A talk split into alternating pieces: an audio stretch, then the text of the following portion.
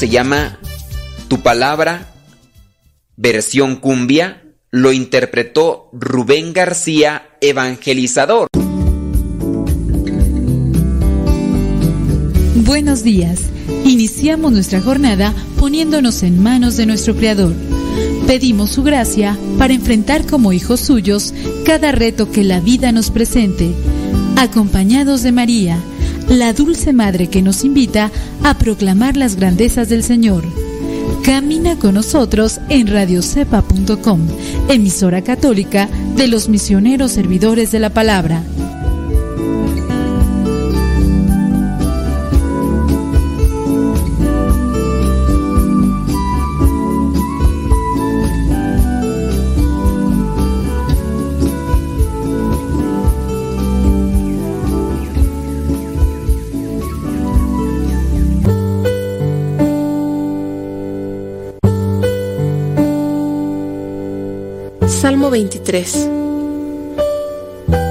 El Señor es mi pastor, nada me falta. En verdes praderas me hace descansar y a las aguas tranquilas me conduce. Me da nuevas fuerzas y me lleva por caminos rectos, haciendo honor a su nombre. Aunque pase por el más oscuro de los valles, no temeré peligro alguno, porque tú, Señor, estás conmigo. Tu vara y tu bastón me inspiran confianza. Me has preparado un banquete ante los ojos de mis enemigos. Has vertido perfume en mi cabeza y has llenado mi copa a rebosar. Tu bondad y tu amor me acompañan a lo largo de mis días. Y en tu casa, oh Señor, por siempre viviré.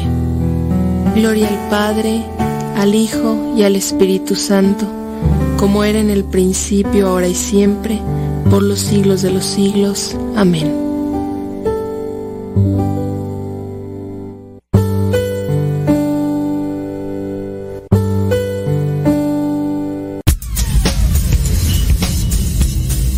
Dice el refrán que a Dios rogando y con el mazo dando.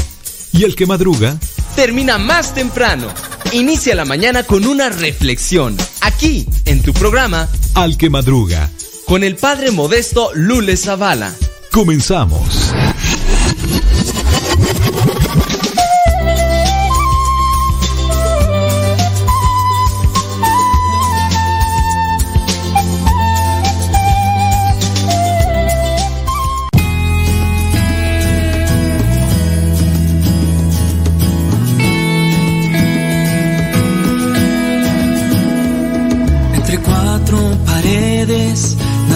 Escucha ya. Es muy fácil escribirlo y después a bostezar. Tienes un compromiso que Jesús te dio. En la calle te espera, lista para escuchar.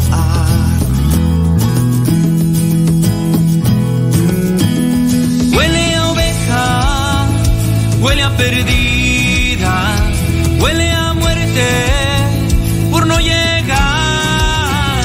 Huele a oveja necesitada de que el pastor la encuentre ya.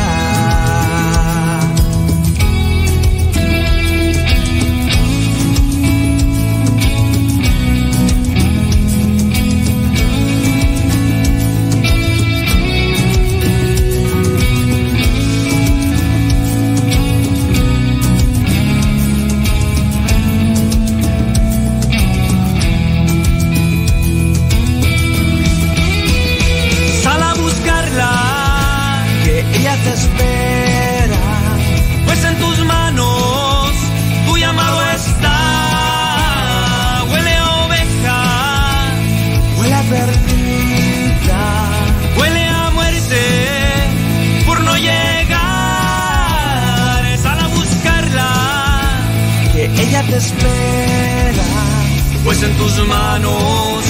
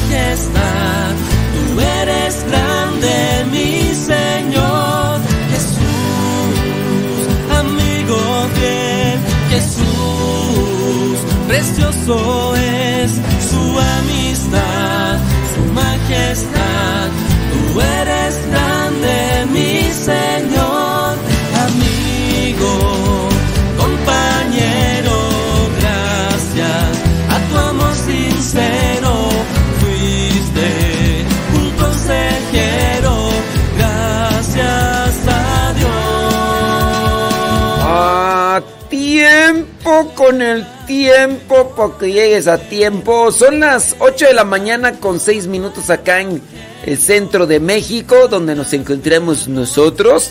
Allá en California son las 6 de la mañana con 6 minutos. Y ahí estamos en, Nueva York. Usted está escuchando en Nueva York, Spreading the News and Living Today. It's gonna be a party fit. Bueno, pues allá son las 9 de la mañana con 6 minutos. A todos a los que están allá en California, que todos se levantan.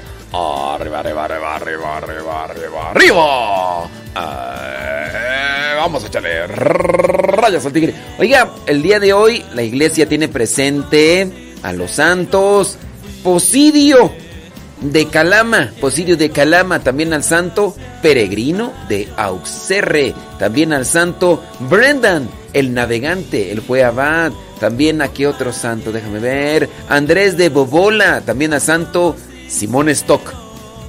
¿Usted ha escuchado de Simón Stock? Ahorita hablamos un poquito de Simón Stock. También al santo Ubaldo Baldassani de Gubbio. También al santo Honorato de Amiens. Y...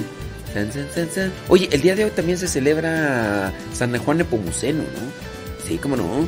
San Juan Nepomuceno, mártir, mártir del secreto de la confesión. San Juan Nepomuceno es sin duda el modelo preclaro de lo que significa la protección y fidelidad de un sacerdote frente al sacramento de la confesión o sigilo sacramental. Es decir, lo que se dice en la confesión se tiene que quedar en la confesión. Ahora, solamente para aclarar, porque hay gente, ¿verdad?, que le gusta armar mucha polvadera cuando va caminando. Porque de repente uno, en, en la homilía, puede estar hablando de las personas que se emborrachan.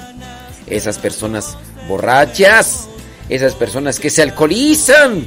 Y, puede ser que ahí está alguien que se acaba de confesar porque se emborrachó y va a decir, el padre ya está, ya está rompiendo con el sigilo sacramental. No, señoras, también ustedes, por ejemplo, decimos, esas señoras chismosas, argüenderas, mitoteras.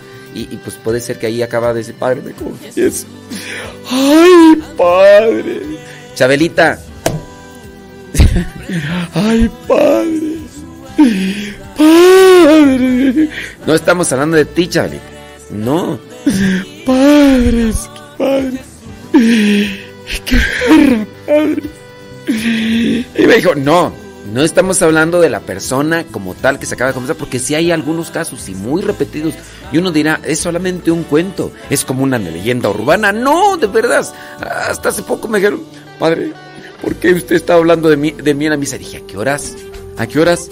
De seguro el otro padre le dijo de mis pecados. Yo ni.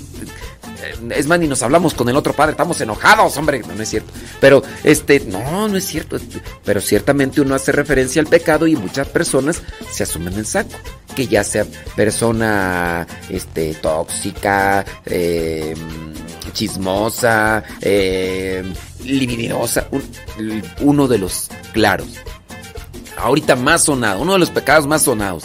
A ver, esas personas que se meten ahí a, los, al internet, que se meten al celular, nada más allá mirar pura cochinada, pura porquería, pura porquería y, demás cosas. Y, algunos, pocas, son más hombres los que tienen esos vicios así como tal y dicen, ya está hablando de mí, ya no voy a venir a misa. Lo exhiben, ya nos exhibiste, Vivi. Entonces, una cosa es que yo diga, fulana o fulano de tal hizo esto. Que eso vendría a ser el cuando uno rompe con el sigilo. Ahora, yo no sé si ustedes saben, y si no lo saben, ahí les va. Sacerdote que rompe con el sigilo sacramental es excomulgado ixo facto, teniendo lo que son las evidencias de la de, del rompimiento del sigilo, es decir, de haber revelado los pecados. Hay una excomunión ixo facto para el sacerdote que no guarda los secretos de confesión. El secreto de confesión es cuando la persona viene y dice, yo hice esto, yo hice el otro, yo hice aquello. Por eso en Estados Unidos se quería aplicar una ley la cual iba a llevar a que la persona, a que el sacerdote rompiera el sigilo sacramental.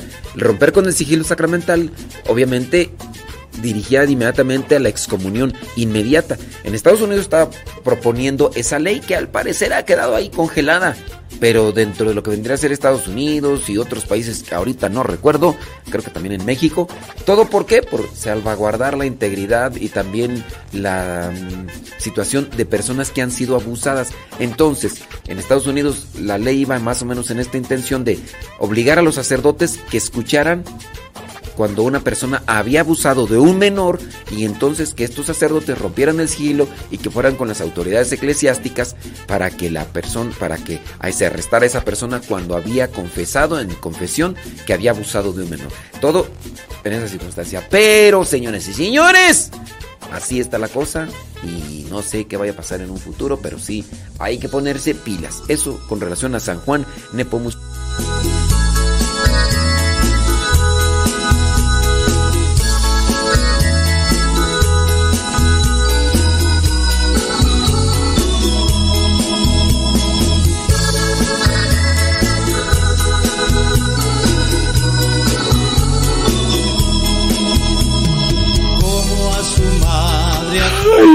Padre. Ay, Saludos, dice Jesús Octavio Moreno. Buenos días desde Yuma, Arizona. Ya anda bien temprano. Anayeli Labra desde Norte Carolina. Allí en Utah dice que son las 7 de la mañana con 7 minutos. Saludos, Andy Peralta. Dice ya estoy aquí. Saludos, dice desde Huichapan Hidalgo. Conectada ahí en la radio. Radio Cepa. Saludos, dice Laura de Sánchez, desde de Los Ángeles, California. Saludos a la chiquilla que va rumbo a la escuela, como, como caminito de la escuela. Cuando nosotros estábamos en la primaria, porque pues fue la única escuela en la que... Entonces cuando íbamos a la primaria, cuando escuchábamos la radio y era la hora de cri cri. Y obviamente esa era, de cajón. Ahí mi mamá nos estaba peinando con nejayo. ¿Quién de ustedes los peinaron con nejayo? Los fresas no saben qué es nejayo. Pero el nejayo era un gel potentísimo. Nejayo y limón. Obviamente lo más práctico era el nejayo. ¿Quién sabe quién es nejayo? A ver que me... Nejayo. Hay una canción que se llama La Najayita, ¿no? De los Bookies. Oye, Gustavo Tapia, van a ir los, van a estar los bookies otra vez en el Coliseo, ¿no vas a ir? ¿Tú vas, vas, a ir tu hermano? ¿Cuándo es? ¿En, ahí en el Coliseo. Vaya, sí. Ahí fue el último, la última tocada de la despedida de la gira de despedida de los Bookies. ¿Y quién crees que estuvo ahí? ¡Yo merengues! ¡Tengues! Y si es en agosto. ¿Qué tal si? ¿Qué tal si en agosto ya puedo ir a Los Ángeles y me consigues un boleto, Gustavo Tapi? Vamos. ¡Vamos! Mira, mira, fíjate que hay una cosa. Cerré, cerré mis salidas de retiros con Santa María a Cuescomac, allá en Puebla. Fue el último retiro al que fui. Y va a ser el primero al que voy a ir ahora el próximo sábado 4 de junio voy a ir a Santa María Cuescoma. Ahí cerré mi salida a retiros y ahí voy a abrir. Y abran la que lleva lumbre. Y luego ya si me dan mi, mi visa. ¡Uy! Ahí estamos al aire. Perdón, estamos al aire, ni modo, dijo Lupe que le vamos a...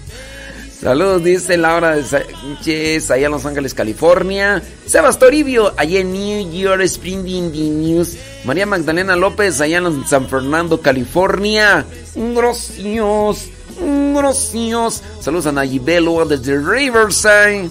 Nayibé, ¿dónde anda la panzona? Saludos hasta Buffalo Grove, Illinois. Allá Anichino Díaz. Saludos, chiquilla. María. Um, ya no está escuchando la chiquilla. se quedó dormida, hombre. Dios mío.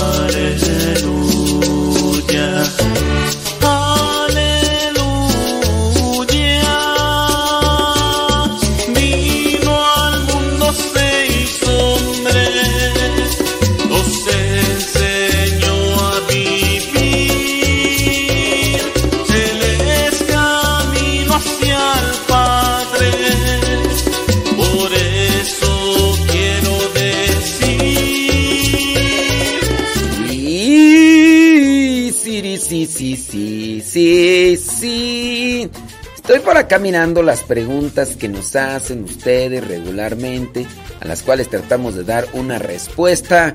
Y dice así esta pregunta. Mándenos sus preguntas a través de la aplicación o ahí en las redes sociales. Ahí. Dice, eh, no decimos nombres, ya iba a decir el nombre, pero no, lo vamos a decir.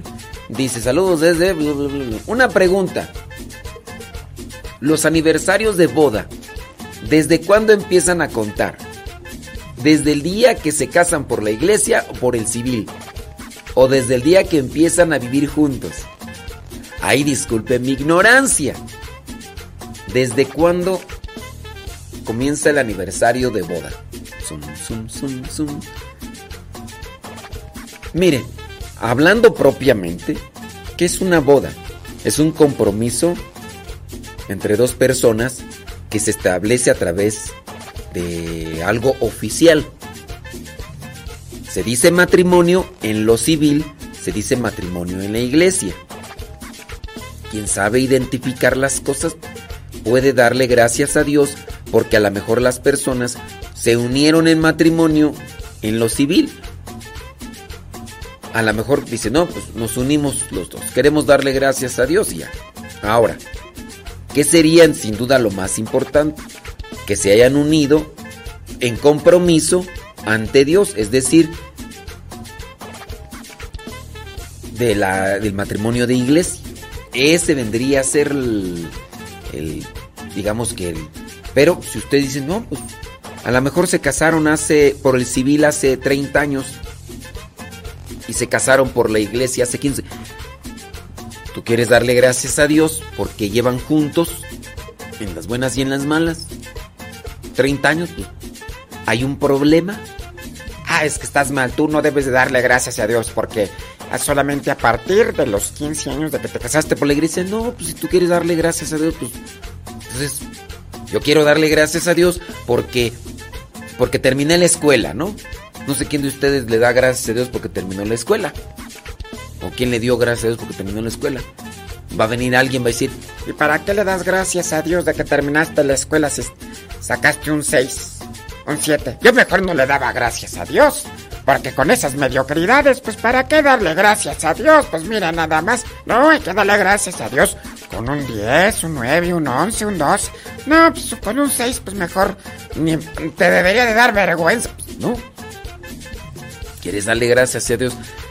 ¿Quieres tú agradecer a Dios porque llevas eh, ocho años de casado? Agradecele una misa de acción de gracias. ¿Alguien te va a reclamar? No, no tiene. Es yo le estoy dando gracias a Dios porque me permite llegar a esto. Ahora, solamente remarco, no es renovación matrimonial. No es renovación matrimonial. No se renuevan el sacramento. Es solamente hay veces que los sacerdotes podemos decir, bueno, vamos a hacer una actualización de las promesas, de los compromisos, de la entrega. A ver, fulano de tal, diga nuevamente, yo, fulano de tal, te acepto. ¿Se están volviendo a casar? No, no se están volviendo a casar. No es renovación. Renovación es que renuevo aquello como si ya hubiera terminado y ahora lo renuevo, ¿no? No hay renovación sacramental en el matrimonio. Si usted quiere hacerlo por el civil o si usted quiere hacerlo por lo que vendría a ser, eh, hágalo, hágalo.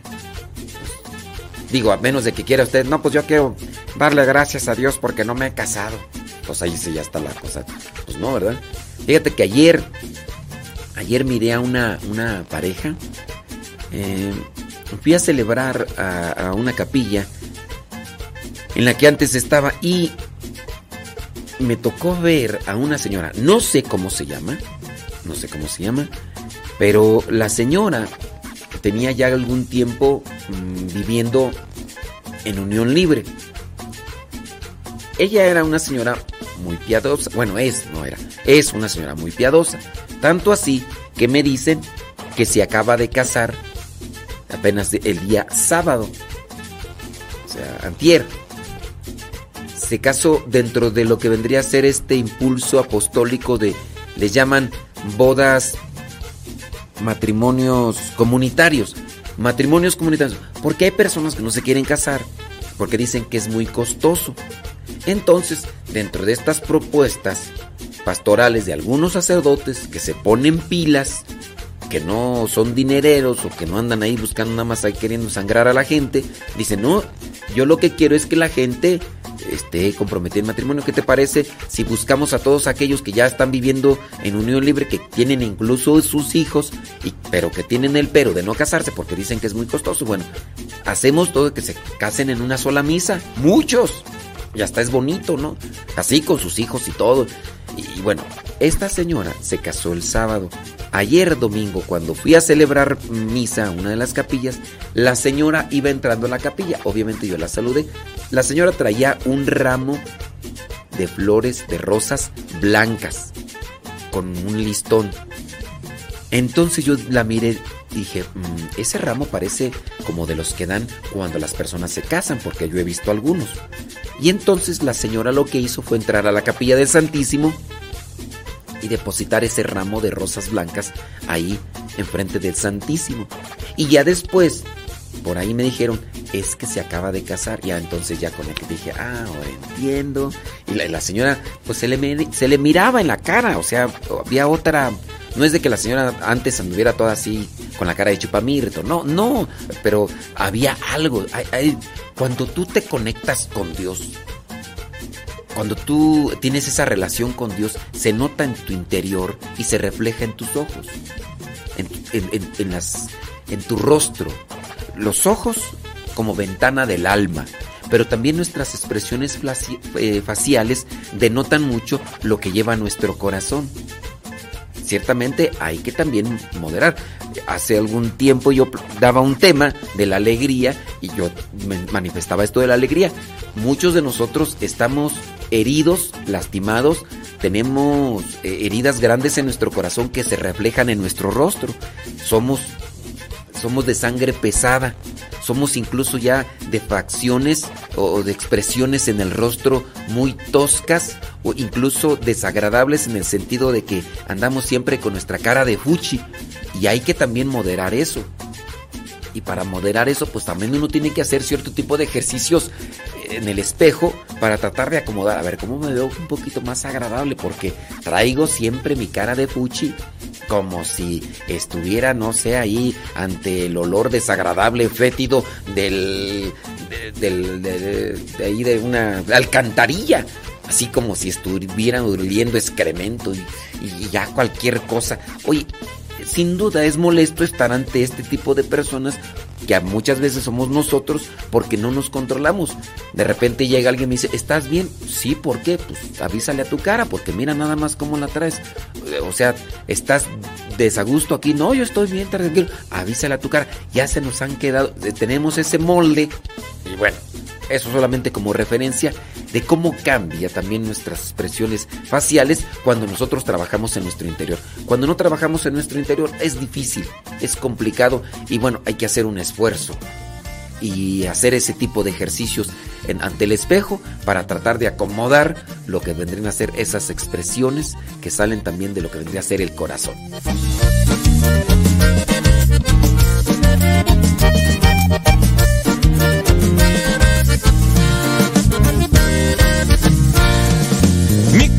Corazón está dispuesto a mi Señor. Mi corazón está dispuesto a mi Dios. Gloria, gloria a mi Salvador. Gloria, gloria al Hijo de Dios.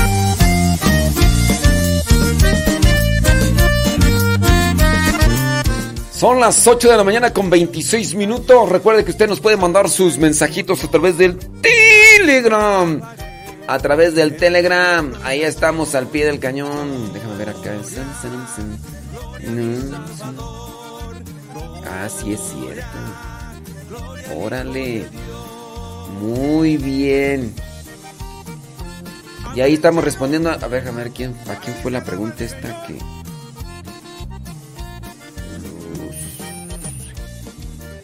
Creo que aquí era, ¿verdad? Creo. Muy bien. Ahí está. Para la persona que nos hizo la pregunta de. De eso de la, de la, de la boda, ya estufas. Ya estufas ahí la. En Telegram, arroba cabina radio sepa. Allí nos puede mandar su preguntita. Y vamos a tratar de dar respuesta. A ver, Ay, sí, ah, sí. Me parece gracias. Muy bien. Ahí estamos al pie del cañón. Ahorita vamos a dar otra respuesta. A tiempo con el tiempo para que lleguen a tiempo. Déjame ver aquí quién más. Saludo. Ahí en Facebook, María Gamino desde Chava Arizona. Gracias. Ricardo Galicia, allá en Acuescomac. Saludos, ¿viste escuchando? No, pues ya pronto nos vemos, Ricardo Galicia. En Santa María Acuescomac en la noche. Dice, ¿por qué muchas parejas se casan por la bendición de Dios y no por estar en gracia con Él? Mm, pues son expresiones, ¿no? A veces pues, no, uno no sabe cómo tal expresarse, uno no puede decir, pues la bendición es una gracia, entonces, mm, ¿nos podría explicar la diferencia entre bendición y estar en gracia? Mira, si yo estoy en bendición, estar bendecido por Dios es también tener su gracia tener su gracia, estar bendecido. Ahora, este, aquí, ¿qué es la gracia? La gracia es la fuerza santificante de Dios. Una bendición, pues es una gracia espiritual o sacramental, que ahí vendría la diferencia. Gracia espiritual y gracia sacramental. La gracia sacramental en los sacramentos la gracia espiritual en una bendición. Entonces, ¿qué buscas? ¿La gracia sacramental o la gracia espiritual? Digo, digo, pues para que ahí se distinga, ¿no? Entonces, eh, ay, es que busco la bendición de Dios como una forma de sinónimo. No para decir, ah, yo quiero estar en gracia de Dios. Bueno, estoy en gracia de Dios, estoy bien con Dios, porque estoy. ¿Sí? No sé. Eh, eh, Dice María Magdalena para que vaya a su casa. No, hombre, Dios me libre. No, María Magdalena, Dios me libre. Javier Sierra, saludos desde Rockford, Illinois. Saludos, ándale pues. Saludos, dice Ali Estrada desde Queen Creek, Arizona. Gracias. Saludos, Antonella Ramírez desde Burbank, California. Irma hasta Puebla. Saludos. Saludos hasta Peribán, Michoacán. Thank you very much. Eso es surururu. Sí, pi, pi, bebé. que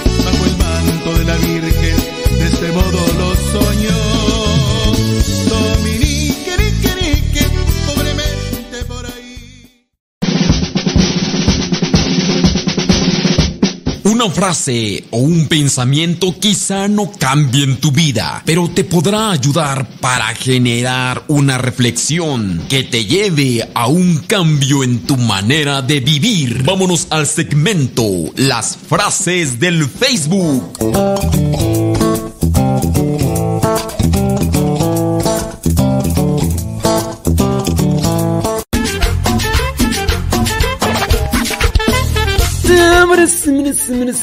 ¡Aló! Arriba, arriba, arriba, arriba, arriba, arriba. Los corazones. Vámonos con las frases del Facebook y ahorita respondemos otra pregunta que ya nos llega por ahí. Dice, ¿quedarse en lo conocido por miedo a lo desconocido? equivale a mantenerse con vida, pero no vivir. Quedarse en lo conocido por miedo a lo desconocido equivale a mantenerse con vida, pero no vivir. Eso se le llama mantenerse en el área de confort.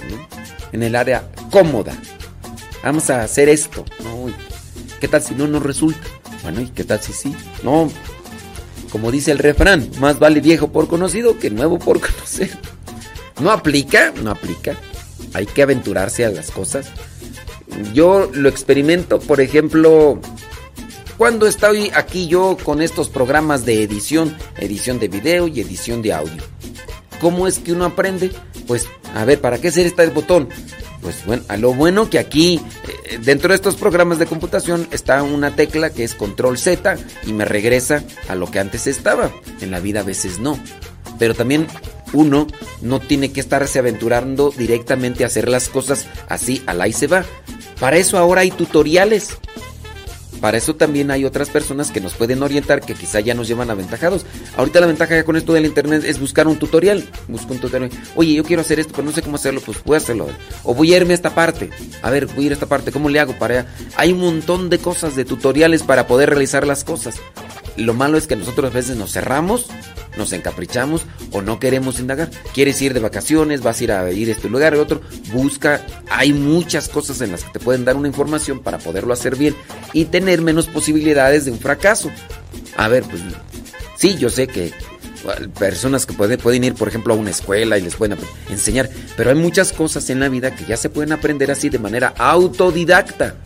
Entonces, tratemos de salir adelante. Entonces, ¿qué es aquello que, que quieres realizar pero que tienes temor? Pregunta a alguien que ya lo hizo. O busca en internet, ya sea forma escrita, un video o en audio. Habrá siempre alguien que ya te lleva a la delantera y que puede ser un referente para poder realizar las cosas. Ya sea lo que sea, lo que sea, hasta cómo preparar una marucha, porque hay gente que no sabe ni preparar eso, se le queda ahí toda cruda, hasta eso, cosas tan sencillas. Pero no nos quedemos en las cosas que aprendimos hace mucho tiempo. Vámonos otra frase. Quien te conoce bien sabe que te ocurre algo. Uh, te diré. Aunque tú se lo niegues. ¿Ves esta mano, Chuy? Te conozco. Te conozco. Mira, nomás con verte la cara ya sé que ya sé que traes. No, no. Bendita la persona que abre su corazón y sus sentidos para conocer a otra persona y ayudarla. Bendita la persona.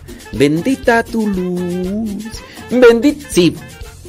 Porque hay personas que en la vida están tan cerradas en sí mismas, en sí mismos, que no son capaces ni, ni, de saber qué es lo que tiene o lo que le pasa a las personas más cercanas a su vida. Sí, hay personas tan, pero tan egoístas, tan cerradas en sí misma, que a veces no saben ni lo que les pasa a sí misma. Y eso es orgullo, eso es soberbia. No, no, no conocerse. No, y no conocerse es no saberte controlar.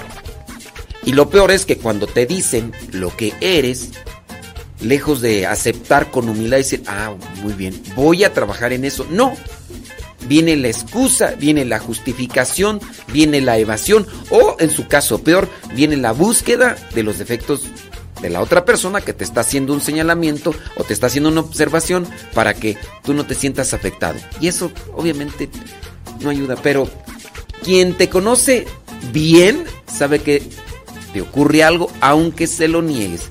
Tú sabes bien lo que le pasa a tus hijos. Yo nomás te pregunto a ti. Deberías de conocer bien lo que le pasa a tus hijos, que con solo mirarlos ya tú sepas qué onda. Principalmente las mamás que llevan a sus hijos en su vientre. Deberían de conocerlos bien, pero hay muchas mamás que son cerradas en sí y que muchas veces nada más andan aventando allá a ver qué es y no y a veces solamente están enjuiciando a sus hijos porque sí pasa enjuician a sus hijos, los etiquetan de manera nefasta cuando ni siquiera los conocen bien. Pero eso solamente da a conocer una cerrazón de la persona. Porque somos egoístas. Pero hay veces que las personas ya nos llevan también delantera. Hay algunas. Pero si conoces, si tú conoces bien a esa persona y sabes lo que le pasa, sabes incluso lo que pudiera estar sintiendo en ese momento, esa persona quiere decir que ha salido de sí mismo y es capaz de incluso ver más allá de lo evidente, como la espada del augurio de Leonó de los Thundercats. Esto. espada del augurio. Quiero ver más allá de lo evidente. Benditas esas personas que ven más allá de lo evidente. Y lástima por los que podemos estar padeciendo del egoísmo y del orgullo y que ni siquiera somos capaces de ver con claridad y honestidad y humildad lo que nos pasa a nosotros mismos. En hombre, eso sí está, sí está peor. Vámonos con otra frase. Hay heridas que en vez de abrirnos la piel, nos abren los ojos. Pero es mejor. Ay, esta como que me gusta una canción. Vamos a hacer una canción de Hay heridas que en vez de abrirnos la piel, nos abren los ojos. Pero es mejor. Pero cuando se abren los ojos por una herida, hay sabiduría. Cuando ni por las heridas se te abren los ojos, hay hay ¿cómo se le puede llamar para no decir una mala palabra tú? Hay mucha ingenuidad, voy a aplicar ese término. Hay mucha ingenuidad por no decir eh, la persona es muy sí, muy ingenua. Oye, ¿por qué te has tropezado tantas veces en esa misma piedra? ¿Y por qué no abres los ojos? Entiende, ese no es el camino. Esa no es la vía para tu felicidad. Y llámese una persona que te has encontrado o ya, llámese una actitud o una postura de vida que estás eh, tomando. Abre los ojos. Has sufrido con esta persona. Entiéndelo. No va a ser. No, padre. Casándome se lo quito. Mm, pues, ¿qué piensas? ¿Que es gripa? Andas de novia. Andas de novio con alguien que te hace berrinchitos por cualquier mínima cosa. Mm. Si así es ahorita, vas a ver más después. Así es ahorita cuando se contiene. Oye, te maltrata, te golpea, te, lastima, te ofende. Ahorita que nada más son novios. Mm, mi hijita, mi hijito. Ahorita, es ahorita que todavía no hay compromiso. Ahora imagínate ya cuando te tiene amarrado. Ahí vas a ver. Vas a ver. Pero hay heridas que en vez de abrirnos la piel nos abren los ojos. Y hay personas que ni por los trancazos de la vida se despiertan. Porque prefieren seguir durmiendo. Vivo durmiendo. Vámonos a la pausa.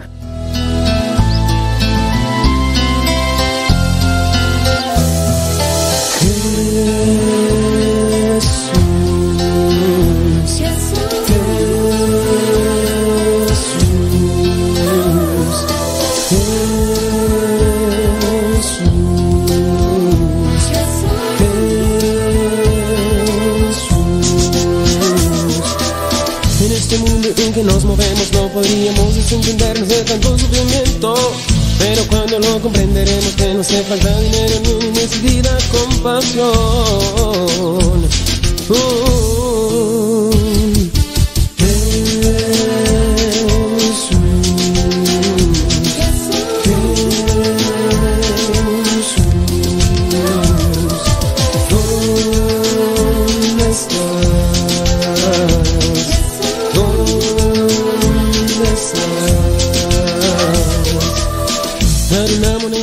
Duerme soñando, con tus ojos tan plenos despiertos, con tu corazón lleno y radiante, alucinante, tan lleno de amor.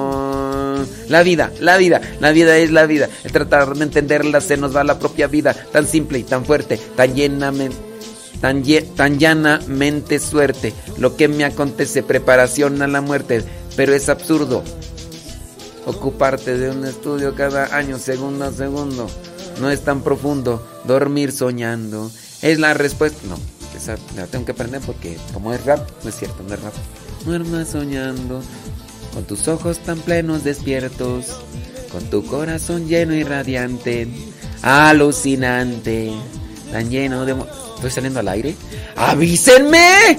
¡Avísenme! ¿Qué va a decir la gente que canto bien feo? Y luego no le puse el autotune. Tráiganme al chacal de la trompeta. Porque... Ay, Dios mío, sigue soñando. Alucinante. Salud, Odalis. Allá en Perú. Gracias. Dice. Dice por acá una persona. No sé realmente lo que. A ver, espérame tantito. Dice, no sé realmente lo que pasa con mis hijas y mi hijo, pero por gracia de Dios puedo sentir en mí que algo no está bien. Y así es, como para más mis antenas. ¿Es, no, es, ¿No es espada del augurio? Dicen que es espada de augurio. ¿No es espada del augurio? Yo pensé que era espada del, del augurio.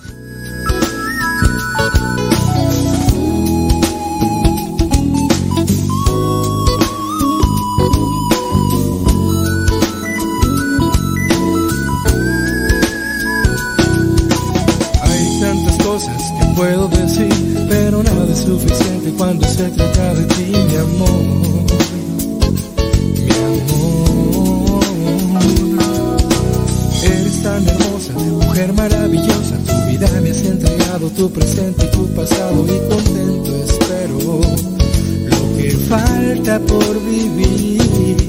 Al paso del camino, con tu trato y tu cariño, has logrado hacer de mí un hombre, un amigo, un loco eterno enamorado. Lo mejor que tú me has dado es haberte entregado para solo una persona, un anillo, una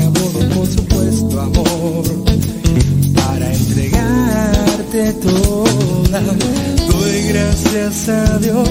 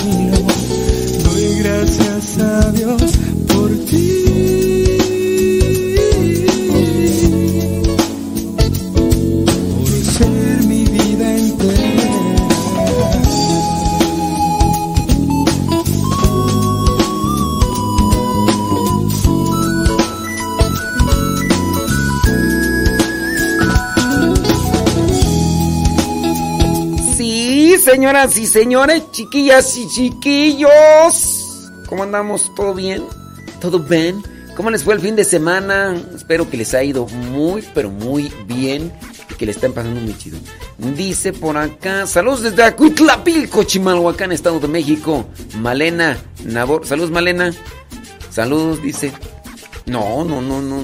Dios nos libre, María Magdalena López. Dios nos libre. Saludos de Compostela, Nayarí, Laura Torres, gracias. Saludos Beatriz Ramos Ayana desde Dallas, Texas. Ahí estamos al pie del cañón. Rosilina González dice que hoy aparecí modo jilguero. No, ¿sabes? La neta es que ando bien cansado. Bien, pero bien cansado. Pero, pero entonces, ¿qué hay que hacer? O, le pones este cafeína, o le pones glucosa, o le pones actitud. Tú dices, ¿sabes qué también ayuda mucho? Un, baño con agua fría. Sí. Un baño con agua fría, eso también ayuda mucho. Pero yo pienso que sobre todo actitud. Cuando andas así bien cansado, al día de ayer, ¿cuántas celebraciones hice? Hice como, cinco. Van a decir, ¡ay! Mi párroco hace como 20. Sí, pero yo no hago regularmente cinco celebraciones en un domingo. Yo estaba acostumbrado a tres. O sea, no, y ayer fue, fue ayer sacramentos, unción, confesión, este, misas, este, bendiciones y un montón de cosas. Y Y no te creas. Y luego duerme uno poco, te levantas temprano y andas del tingo al tango. ¡Ops! Pero entonces, ¿qué es lo que ayuda? La actitud. Y la actitud, pues hay que ponerla ahí en el corazón. Saludos, Ramón Alberto, desde Pasadena, California. Gracias. Odi Gómez, allá en Reynosa, Tamaulipas. Gracias. Oye, por ahí nos llega un mensajito, nada más que dice que no digamos sus nombres. Dice. Ándele, pues ahorita vamos a ver acá. Dice: Saludos especiales de. Ah. Tengo una pregunta para usted para que me saque de las dudas. Dice, ah, muy bien. Dice, a mi pareja, dice, mmm, tenemos eh, dos hijos. Uno ya fue bautizado, pero el otro lo queremos bautizar según somos cristianos católicos. Mm, pero solo, pero solos, pero solos bien mulas. Ha de ser, pero somos, ¿no? Pero somos bien mulas. Vamos muy poco a misa. Mm, ya desde ahí. Pero más más mula soy yo. Resulta que hemos recibido clases, pero dejamos de hacerlo, lo cual pues no tenemos mucho conocimiento, pero sí sabemos un poco. Este, pero bien, los hermanos de la comunidad siempre nos dicen que los padrinos de los niños tienen que ser personas llegadas a la iglesia. Pero mi pareja dice, pues mejor un familiar que alguien que no conocemos. Pero el padrino que buscamos es soltero, pero aún no tiene el sacramento de la confirmación. Espero su respuesta al aire y perdón por ser tan mula. No, pues que te perdone Dios. Eh, sí. Mira, aquí entra una cuestión. los padrinos, pues yo entiendo la. Yo entiendo que a lo mejor tu esposa va a decir, no, mejor hay que buscar un familiar para que no nos vaya a pasar nada. Siempre y cuando ustedes tengan cuidado, sea donde sea, con quien sea, ustedes siempre tengan cuidado, porque ustedes pueden ampararse, este, vamos a buscar a un, un padrino que sea familiar. Y a veces se está durmiendo con el enemigo, porque la maldad se desarrolla en el corazón de la persona. Entonces, pues no, no hay una seguridad como que tú digas que de un familiar. Lamentablemente, los abusos se dan más al intra de una familia se sabe más de abusos, abusos sexuales a menores dentro de la familia que fuera de la familia.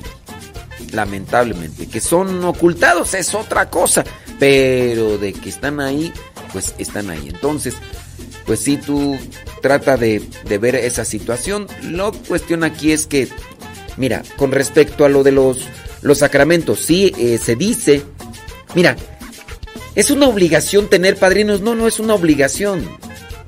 En algunas diócesis, en Italia, en algunas diócesis, desde el año 2020-2021, eh, algunas diócesis y también en Estados Unidos han estado excluyendo ya a los padrinos.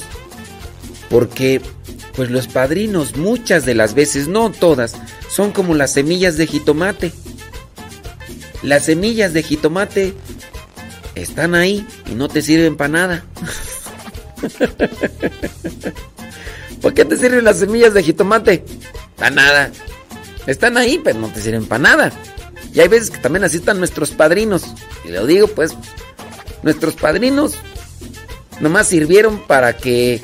Eh, para aparecer en una fotografía. Y eso sí nos tomaron una fotografía. Nomás para eso sirvieron. Y de ahí para allá. ¿Quién, muy pocos padrinos asumen su responsabilidad y su compromiso. Muy pocos padrinos. Ahora, debe ser un... ¿Qué dice el catecismo de la Iglesia Católica? En su número, no me acuerdo cuál, pero ahí está. Dice que el padrino debe de tener, de vivir su fe congruentemente. Oye, tú quieres invitar a que un muchacho sea padrino de uno de tus hijos cuando todavía ese muchacho todavía ni completado está con los sacramentos de iniciación. Pues, podríamos decir que él podría dar un testimonio de vivir o de esforzarse en vivir la fe. Yo te digo, never de limón. No, no, búscate a alguien. Yo entiendo mejor la preocupación y la angustia de tu esposa, pero traten de buscar a alguien. No buscar a alguien como muchos lo hacen nada más por compañerismo de, ay, compadre, es que me llevo muy bien contigo, ay, ya, compadre. Y luego hay veces que se arman lo que vendrían a ser los compadrazgos en plenas borracheras. ¿Qué es eso? que eso, no, eso no, no, no está bien. Y ya, ya llega el señor ahí, o sea, gira, ¿qué decirle a compadre Mario? Bueno, ya, compadre, yo, ya le dije que, yo le dije que fue mi y, y al otro día ni se acuerdan. Y a lo mejor el compadre sí se acuerda, pero el papá del ahijado ni se acuerda que le dijo. Y ya llega el otro, ya, ya llegué, compadre. Eh, ¿Qué, qué, pasó? ¿Qué, ¿Qué, pasó, Mario? ¿Qué, pasó, Mario? Este, eh, ¿Qué pasó, Guayamín? Este, eh, no, pues, compadre, pues ayer, antier en la borrachera, me dijiste que si fui a ser padrino el compadre. Ya, es que ahorita eh, ni he hablado con mi mujer, hombre. Ay, discúlpame. ¿A poco sí dije eso? Ay. Y hay veces que se arman ahí esas cosas pues ¿qué es eso, no? Entonces, traten de discernirlo bien. Pero si es una realidad que lamentablemente sí, muchos, muchos padrinos, yo no digo todos, pero sí muchos padrinos. Felicidades a todos los padrinos que asumen su compromiso. Felicidades a todos los padrinos que sí están viviendo su compromiso. Hay padrinos que, se están queriendo esforzar por vivir su compromiso. Pero los papás mulas, ¿verdad? Como acá las personas que están... Los papás mulas. Nomás, nomás no. Eh, dijeron que no. Y, y, hay, papás que se cierran a la ayuda que quieren ofrecer los, los padrinos, que hay que llevarlo a misa, que comprenderlo. Bueno, ahí esta persona que nos mandó, no decimos su nombre, pero ya dice que ya nos está escuchando. Muy bien. Dice, una pregunta. Estoy algo confundido.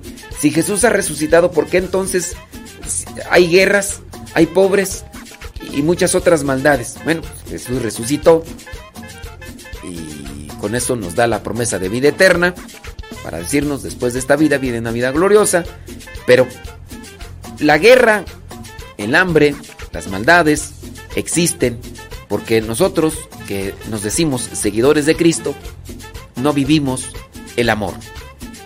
O sea, la guerra no es porque Dios no esté con nosotros o porque Cristo no haya resucitado, sino porque tú y yo, sí, tú y yo seguimos siendo mulas, necios, tercos, mozocotudos, y no le hacemos caso a Dios. ¿Qué, ¿Qué, se miró ayer, por ejemplo, en, la, en el Evangelio?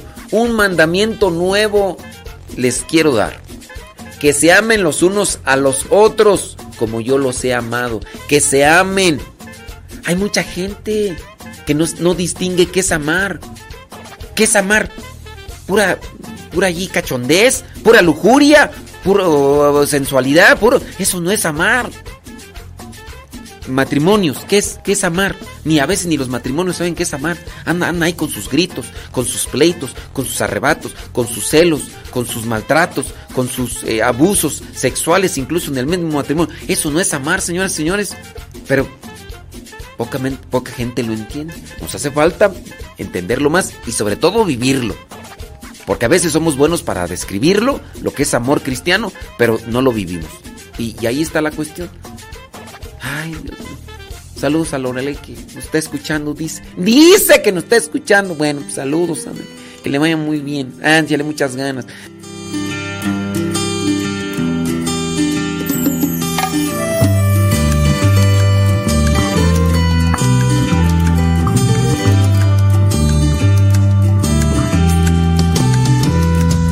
Si tus pasos son vacilantes, si tu camino inseguro está, si la mirada llevas caída, si la tristeza a tu lado está, si las noches se te hacen largas, si en tus días hay oscuridad, si necesitas un buen amigo, solo en Jesús lo podrás hallar. Él te levantará, su mano te dará, cuando te veas caído, nuevas fuerzas te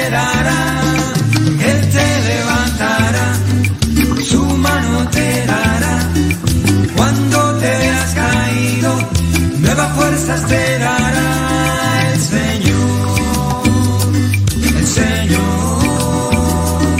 cuando te veas caído, nuevas fuerzas te dará.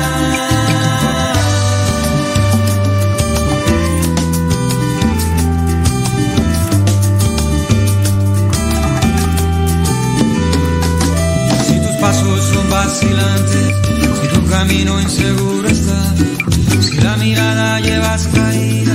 si la tristeza a tu lado noches se te hacen largas, si en tus días hay oscuridad, si necesitas un buen amigo, solo en Jesús lo podrás hallar. Él te levantará, su mano te dará, cuando te veas caído, nuevas fuerzas te dará.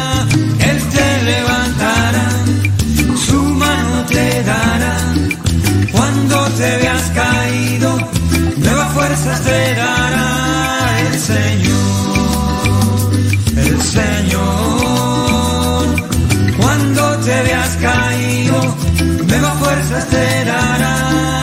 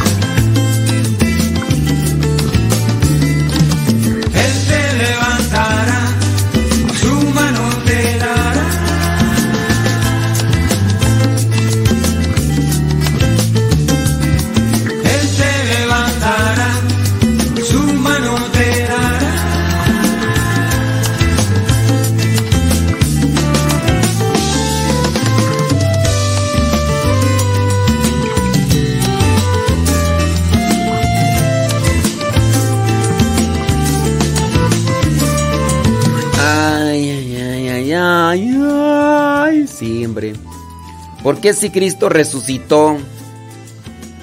¿Por qué siguen habiendo tantas guerras? ¿Por qué siguen habiendo tantas guerras? ¿Por qué tantas pobres? Pues porque nosotros no vivimos el amor. El amor. El amor. Sí. Por eso, por eso y muchas cosas más. Gracias por estar ahí conectados en Radio Sepa. Al- Saludos a los que nos están mandando sus mensajitos por el Telegram. El Telegram, arroba Camina Radio. Usted, si ya descargó Telegram, tan así tan sencillo, mándenos un mensaje. Descargaste Telegram, busca así, arroba cabina radio sepa, arroba cabina, todo junto, arroba cabina de radio sepa, y ya nos mandas un mensaje directito. Y ya te respondemos. Y ya cuando respondamos tu pregunta, te mandamos un mensaje, te decimos, mira, este, el día de hoy estamos respondiendo a tu pregunta, así como le mandamos el mensaje ya a estas personas que les contestamos. Saludos a Ofelia Mata, dice, somos cabeza dura, pura lujuria, tenemos que amar. Amar es querer, que el otro no se pierda, sí. Tienes toda la razón. Lidia. A nosotros solo nos dijeron que fuéramos padrinos y dijimos que sí. Y ahora ya la comadre a veces no nos, nos habla y ni a los niños les dice que nos hable. Y nosotros los andamos buscando para platicar con ellos. Ay, Dios santo. O sea que... Sí, eso pasa muchas veces. Que las comadres... Algunas personas han dicho, oye, ¿y si, la, y si el compadre se hace protestante o deja de ser católico, ahí el sacramento se anula? No, hasta eso. Es que les digo pues que los padrinos son para acompañar. Están, están presentes, qué bueno. No están presentes, pues ni modo, dijo Lupe, ¿qué le vamos a hacer? Dijo Don Roberts. Saludos a Don Roberts. Saludos a Doña Carmen. Doña Carmen. Doña Carmen. Allá en Los Ángeles, California. Saludos, Doña Carmen. ¿Cómo andamos, Doña Carmen? ¿Todo bien? Todo bien. Andy, pues. Dice por acá. Saludos desde San, Bernardino. Gracias por compartir su diario, dice Ofelia. ¿San Bernardino qué? ¿California o San Bernardino eh, Texcoco? Porque ayer anduvimos en Texcoco. Ayer les dije a algunas personas ahí que nos escucharon ahí en, en la radio. Ey, ey. Arriba, arriba, arriba, arriba, arriba. Arriba. Y no sé si nos están escuchando, ¿verdad? Puede ser que sí, puede ser que no, pero así como, como noté yo a las personas, pues quién sabe. Oye, de veras, ayer me tocó dos personas, hombre. Y dos señoras. ¿Por, qué digo, por, por, qué se sientan hasta el frente a jetearse? ¿Por qué se sientan al frente y, así se descuajaringan todas? Ay, no, veras, dan pena ajena. Yo, por menos dos señoras. Ayer, ahí en, eh, en San Bernardino, una señora así sentada hasta el frente, pero así haz de cuenta que se había derrengado, así. Sí parece que se le había salido la matriz, no sé. Ah, sí, pero toda así, mira, descuajaringada. Dije yo, ¿estará enferma la pobre señora? Vamos a hacerle una unción de los enfermos, algo. Y después allí también en Boyeros, este, también, igual, hay una señora ahí toda descuajaringada. Dije, ay, no, me daría pena. Digo, a menos de que estén enfermas las personas, pero no, hasta eso. Hasta eso no. Pero si no, porque, digo, si tienen sueño, mejor váyanse hasta la parte de atrás, recárguense ahí en la pared y ya, pero todas descuajaringadas ahí. Se ve mal un señor dormido. Pero miren, damitas, se ven más mal ustedes, de veras. Yo espero que las señoras hayan estado enfermas, pero no, no, porque nomás terminaba el momento de la homilía y ya otra vez se levantaban así, se levantaban así como monitos de Nintendo. Pero sí, yo digo, si, tengo sueño, digo, hay veces que, que sí me gana y todo, pero se, mira uno re mal todo descuajaringado.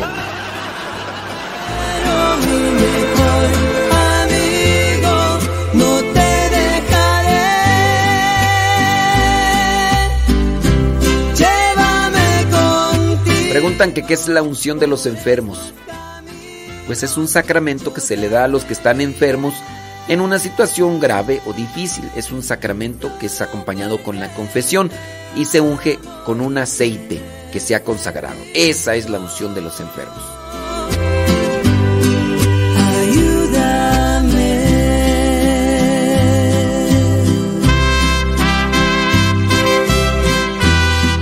Saludos a Álvarez, dice que le manda saludos a Marta Juan Torres y a la señora Leonor y a el joven Matías.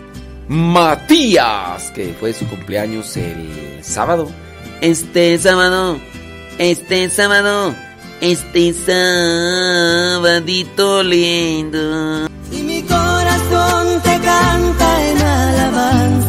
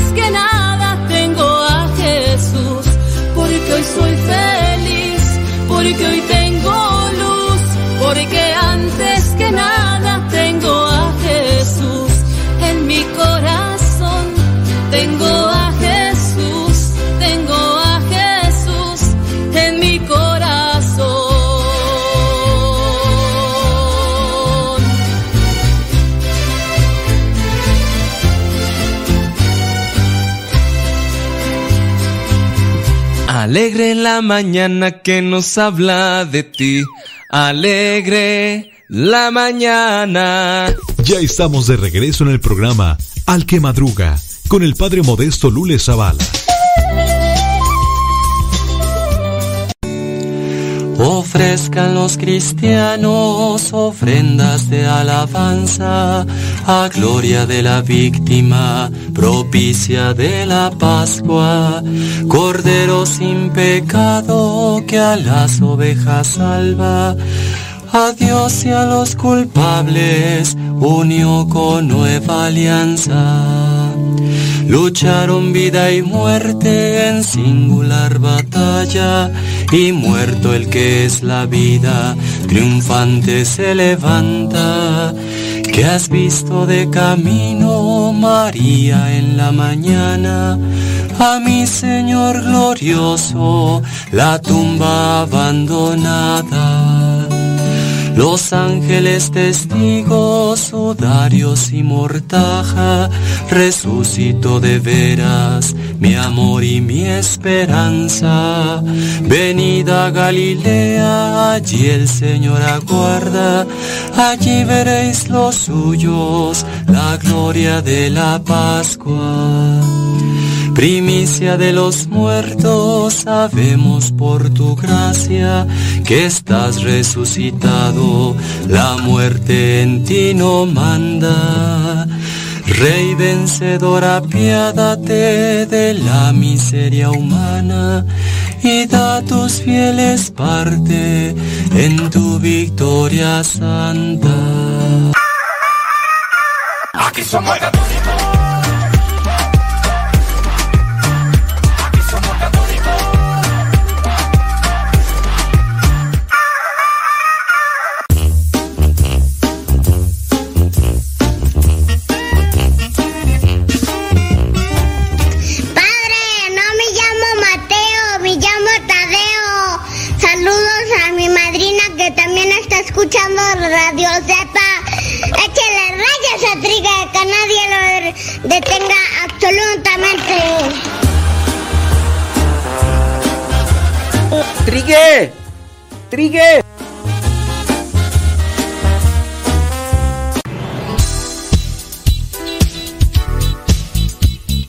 Siempre tenemos algo que compartir en nuestras redes sociales. Por eso síguenos como Modesto Lule en Instagram, en el Twitter, en YouTube, también en iTunes.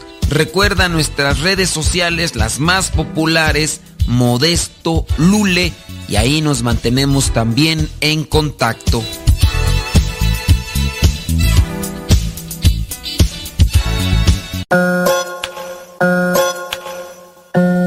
Yo recuerdo que mi jefita siempre me decía, ya ponte a trabajar canijo, no naciste manco y ni me pidas dinero, que me ves cara de banco. Encontraba las cosas como si ella fuera un mago. Decía, si voy y la busco y la encuentro, ¿qué te hago? Cuando andaba enojada siempre decía que me calle y de castigo me ponía a barrer toda la calle. También me castigaba y me ponía a lavar el baño. Mijito es por tu bien, yo no quiero hacerte daño. También decía, no me contestes que soy tu madre y si quieres permiso primero, ve y dile a tu padre mientras vivas en mi casa y duermas bajo techo. Respetarás las reglas y harás algo de provecho. Te pones a estudiar, a trabajar o a lo que sea y limpias tu recámara que se mira bien fea. Y cuidadito con eso de nunca hacerle caso, porque al descuidarte te lanzaba un buen guarachazo. Si quería ir a una fiesta siempre me decía esto, te llevas a tu hermano si no tú tampoco vas. Cuando estaba chiquito pensaba cómo la detesto, apenas salía de mi casa y preguntaba ¿dónde vas? Se aventaba sus buenos caldos en el calorón y me mandaba con la vecina pa' cobrarle el labón. Decía que en sus tiempos y a mi edad ya trabajaba, limpiaba, trapeaba, cocinaba y planchaba. Todos sus regaños nunca los voy a olvidar. Ya ponte a hacer algo, estás todo el día en el celular. Cuando empezaba a llover siempre gritaba que la ropa. Ya quisieran otros pobres tener un plato de sopa. Eso siempre decía cuando no quería comer. Ahorita que lleguemos a la casa vas a ver. Empezaba a regañarme y siempre se equivocaba. Yo me soltaba riendo y un tiraba. Pa' que no me regañara, decía lloro y me salgo. Te voy a pegar pa' que de veras llores por algo. Casi no entiende muy bien la tecnología, pero siempre me sacaba la garra ya con mi tía. Cuando llegaba tarde me decía que no era hotel. Ándele, ma, ábrame el candado. Nel, parece que no entiendes, hace más caso el perro. Ya pórtate bien o te llevo al baño y ahí te encierro. Ponte a hacer lo que te dije o te voy a pegar. Debes aprender porque no siempre voy a estar. Yo no sé qué van a hacer el día en que me muera. No más de imaginarlo, ay, ni Dios lo quiera. Ella guardaba bolsas adentro de más bolsas y esas mismas bolsas adentro de más bolsas. Siempre me protegía y me decía, hoy no salgas. Si me quería tatuar, quería que me tatuelas. Yo sé que ya me ama y yo la amo también. Gracias por su regaño, sé que fueron por mi bien. Yo sé que ya me ama y yo la amo también. Gracias por su regaño, sé que fueron por mi bien.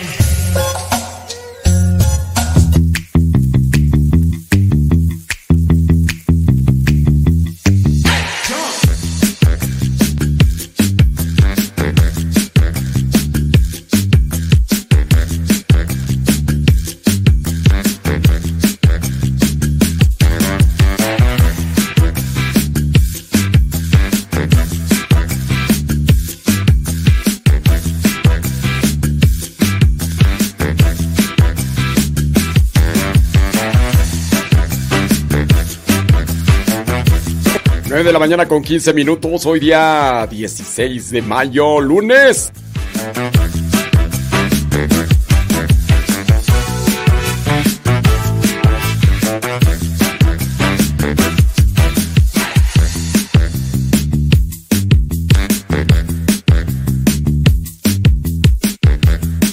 A la señora Gaby Ordaz que dice que está allí ya en conexión, que va en el tráfico. Saludos. Oiga, y dice que, que- que con gripa. Sí, y si será gripa, no voy a hacer otra cosa.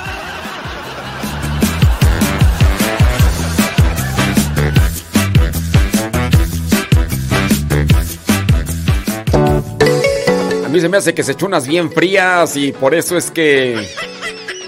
Ya ve, de esas cartas blancas luego son peligrosas, muy peligrosas.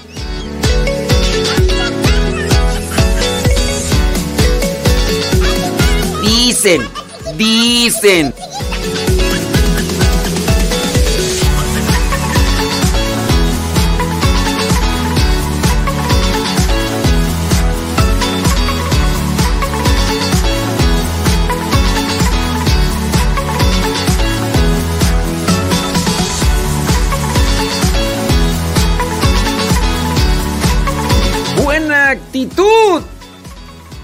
Disponibilidad para que el sistema inmunológico esté siempre al plus. Oh, Tani.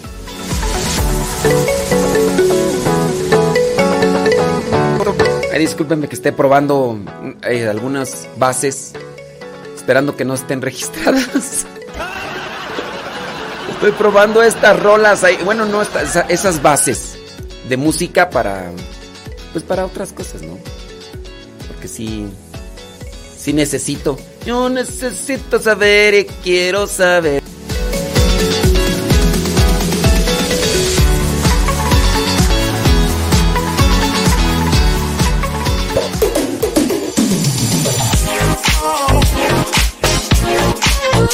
Así, de, de esas pistas de música así para ponerlas en bien, así como para poner un intro así de...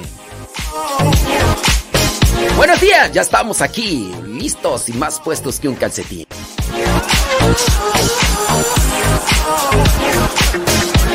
Aquí en el cemento, en el segmento, lo que, ¿por qué a Chuchita la bolsearon?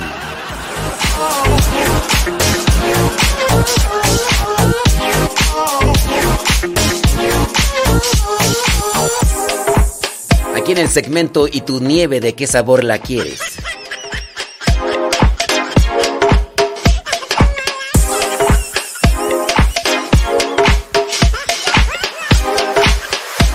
Aquí en el segmento de Brincos Dieras. Brincos Dieras porque fuera tu casa, María Magdalena López. Brincos Diera.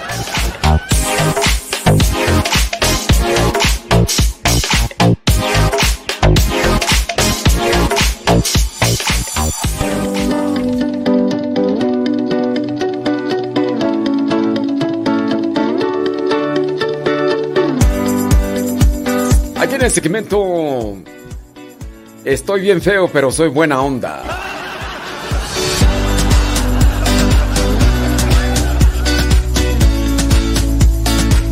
Aquí en el segmento estoy bien feo por fuera, pero bello por dentro.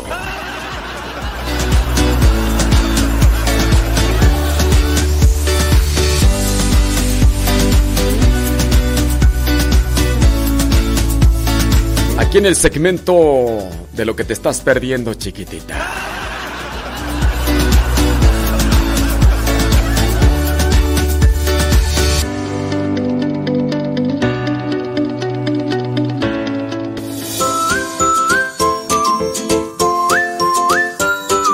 Aquí el segmento de los Chukis.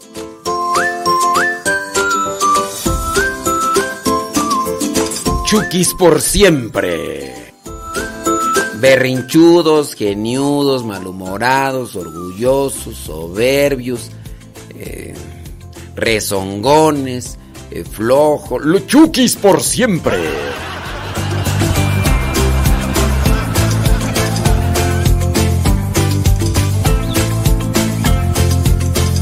No me llamo Mateo, me llamo Tadeo. Échale rayas al trigue.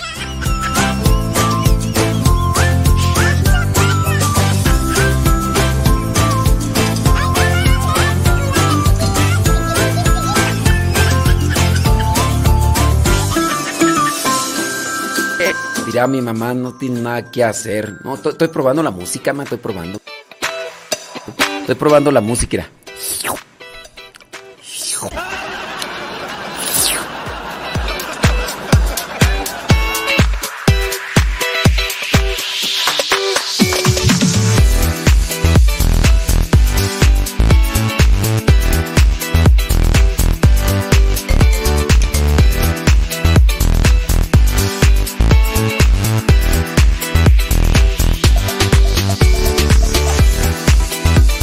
Dice un señor que tiene una niña de 14 años que no quiere ir a misa, que si la tiene que obligar.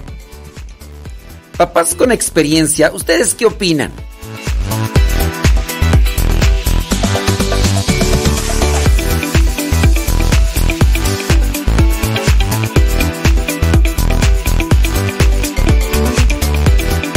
Aquí en el segmento La experiencia habla.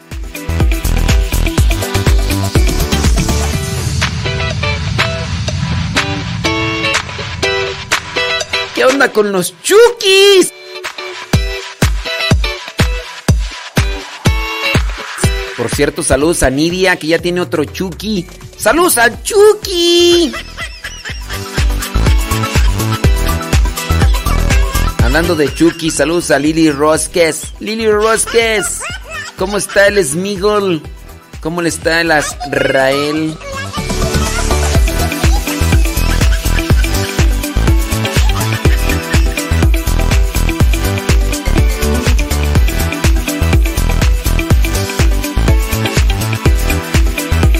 Dice un mensaje por acá, dice, de todo hay en la viña del Señor. Habemos de chile mole, combinación de chukis al cuadrado redoblado. Aquí no contradecimos a nadie. ¿eh? Lo que se ve no se juzgue.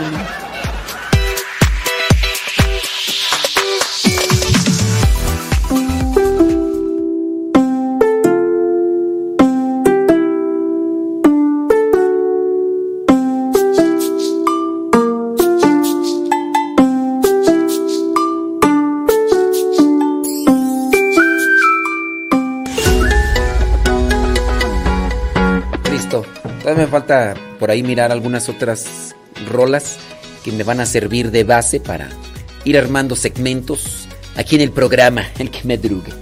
Ey, ey. Ay, los chukis. Si así está la cabeza, ¿cómo estará la cola? Dice mi rancho.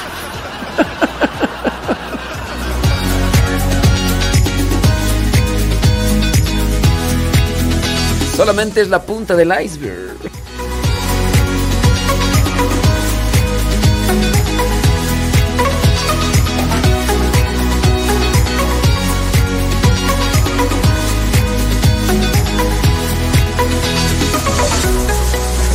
Así está la mamá, ¿cómo estará la hija?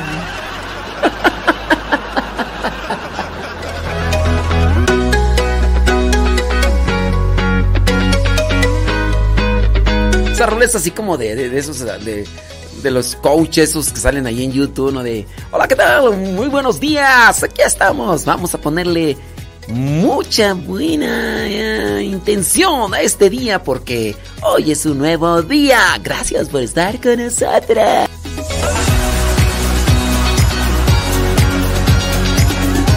Buena actitud, buena actitud. Sonría siempre, sonrisas. ¿Ya le sonrió a la persona que está a su lado?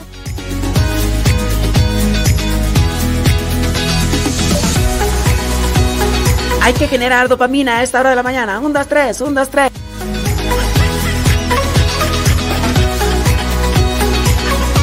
Actitud, actitud. ¡Woo!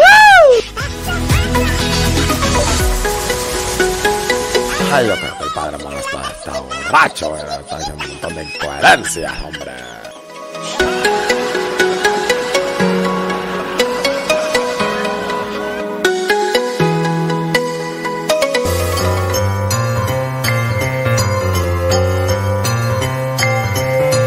Pues viene otra pregunta de la cuestión del tiempo litúrgico.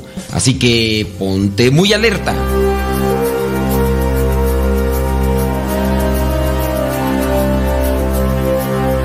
La pregunta es la siguiente. ¿Cuánto dura el tiempo de Pascua? ¿Cuánto dura el tiempo de Pascua? ¿40 días? ¿50 días? ¿O 30? ¿Cuánto dura el tiempo de Pascua? ¿40 días? ¿50 días? ¿O 30?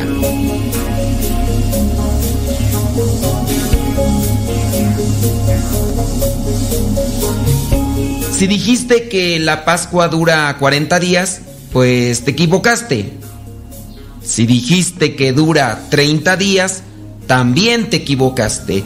Pero si dijiste que la Pascua, el tiempo de Pascua, dura 50 días, acertaste. La Pascua dura 50 días.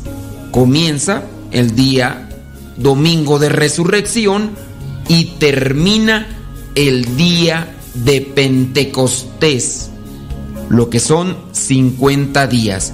De hecho, la palabra Pentecostés viene a significar 50, 50 días. Ten presente, es un tiempo en el que celebramos la resurrección de Jesucristo. Si Jesucristo no hubiera resucitado, vana sería nuestra fe, dice San Pablo.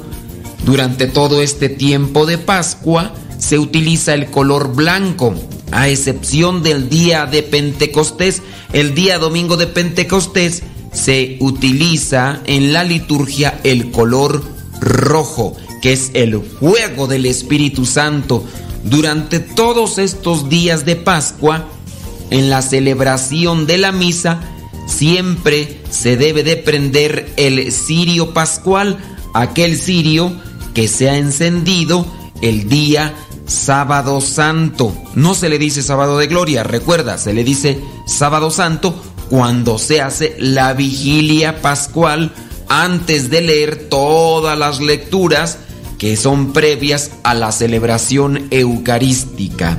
De esta manera nosotros llevamos a cabo esta celebración como la parte más importante de todo el año litúrgico. Después del tiempo de Pascua vendrá el tiempo ordinario. Vivamos el tiempo de Pascua, tiempo para celebrar la resurrección de Cristo y que la resurrección de Cristo se note principalmente en cada uno de nuestros actos.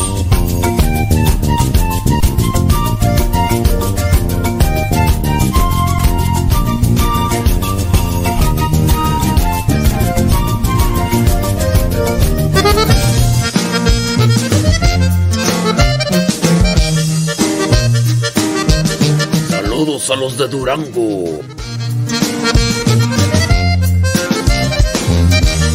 Tierra de alacranes y tequila. Sin ganas de vivir, llego a vivir aquí. ¡Súbale la radio! Los placeres. Perdió la dirección y el rumbo donde iba. Y se perdía más cada día que vivía. Pasaba triste, sus errores recordando. Y a veces se quedaba en las calles ahí tirado. Un día ahí tirado, un rey se lo encontró con ganas de ayudar a su palacio. Lo llevó. Ahí le dieron todo lo que más necesitaba y para su gran sorpresa ese rey era Dios. Saludos a Caleb que dice que es última semana de escuela.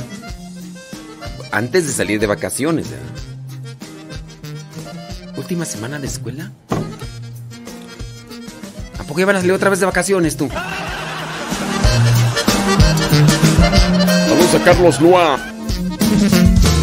Y hoy quiere vivir aquel que dijo ayer, la vida es solo para disfrutarla. El Señor le enseñó que estando junto a Él, la vida sí que es para disfrutarla. Se la pasaba triste, sus errores recordando, y a veces se quedaba en las calles ahí tirado. Un día ahí tirado, un rey se lo encontró con ganas de ayudar su palacio. Lo llevó. Necesitaba y para su gran sorpresa ese rey era Dios. Era Dios.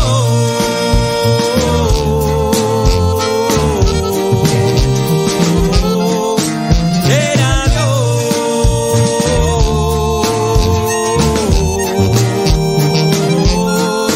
Era Dios. Con permiso, voy a abrir pista. DJ, suéltala.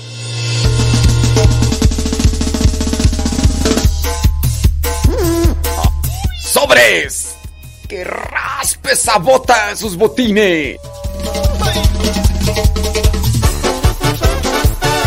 Las primeras veces que ponía esta canción, algunos no escuchan bien y dicen, póngame la de Zapito. Zapito, tu abuela. San Vito.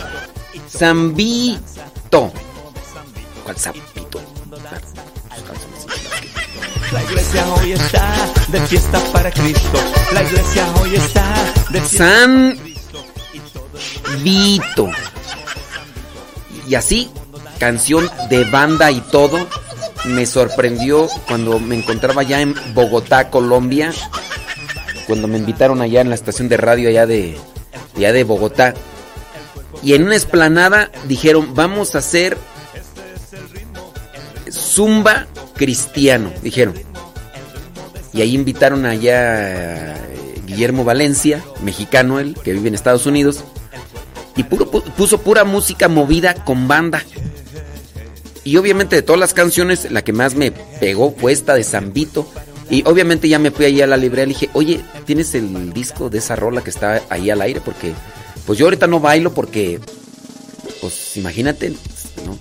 Pero estaban así, imagínense así en, un- en una esplanada así, en un parque, y un escenario así con luces y todo, Guillermo Valencia con esta música cristiana y poniendo a, a hacer tipo de zumba, así de ejercicio, a la gente con estas rolas. Y yo dije, estoy en Colombia, en vez de que escuche, no sé, vallenato, cosas así, y escuchando banda, y la gente bien motivada. Pues yo sí, le dije a Pau Pau, que era la que la muchacha que me pusieron ahí para que me acompañara mientras estaba allí en Bogotá. Dije, Pau Pau, con Super Mua, voy a echarme una sacudida. ¡Uh! ¡Papantla! Y que empieza la bota como reguilete y abran la que lleva el hombre, no los vaya a salpicar, criatura. Y sí, compré el disco de Guillermo Valencia y ahí está San Vito. Así como Víctor, pero es Vito. De las historias de Modesto Lule.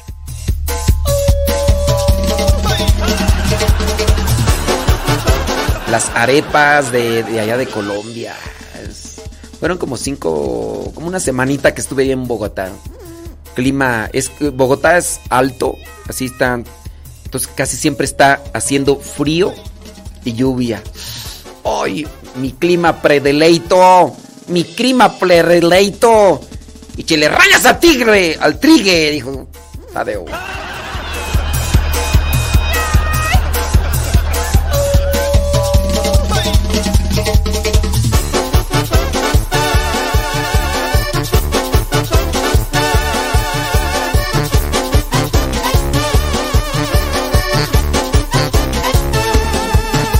La iglesia hoy está de fiesta para Cristo. La iglesia hoy está de fiesta para Cristo.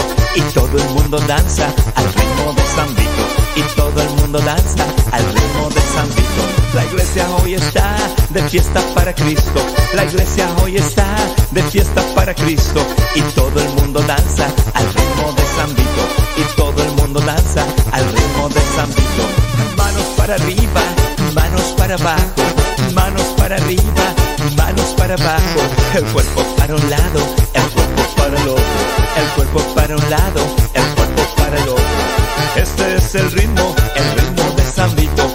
Este es el ritmo, el ritmo de San Vito. El cuerpo para un lado, el cuerpo para el otro, el cuerpo para un lado, el cuerpo para el otro.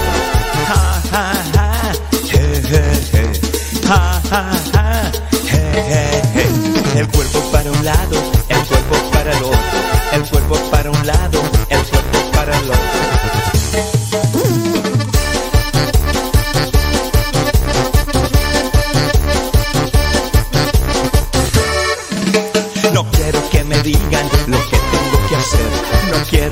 digan lo que tengo que hacer. Yo solo quiero darle la gloria a mi rey. Yo solo quiero darle la gloria a mi rey. No quiero que me digan lo que tengo que hacer. No quiero que me digan lo que tengo que hacer. Yo solo quiero darle la gloria a mi rey. Yo solo quiero darle la gloria a mi rey. Manos para arriba, manos para abajo, manos para arriba, manos para abajo, el cuerpo para un lado, el cuerpo para el otro, el cuerpo para un lado, el cuerpo para el otro. Este es el ritmo, el ritmo de San Vito. Este es el ritmo,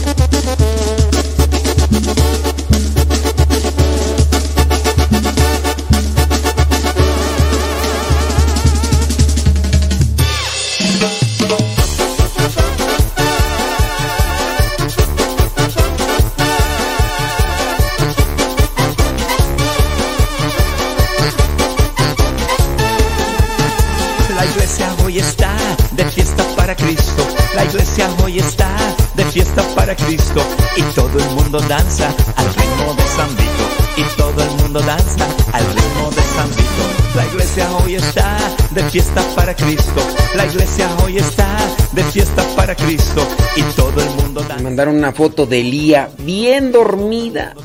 Ay, Lía. Dice, mire su sobrina Lía trae puro sueño, así como la mamá. Achú. para el otro, el cuerpo para un lado, el cuerpo para el otro. Este es el ritmo, el ritmo de San Vito. Saludos a Mari Gamboa y a Enrique los paisanos de allá de Celaya, Guanajuato, pero allá en Laptop. A lo mejor, a lo me- no, mejor no digo, no sea que a la mera no me van a dar la visa y para qué quieres. yo? Yo diciendo que a lo mejor en, en diciembre nos vemos, Mari Gamboa. A lo mejor, a lo mejor. Yo diciendo y a lo mejor me dejan. A lo mejor me la niego. Mejor ya no digo nada. No voy a hacer que haciendo planes acá y que me digan que no. para un lado, el cuerpo para el otro, el cuerpo para un lado, el cuerpo para el otro, el cuerpo para el otro. Pero si se hace la machaca en diciembre, en diciembre veo a Lía. Es puro swing.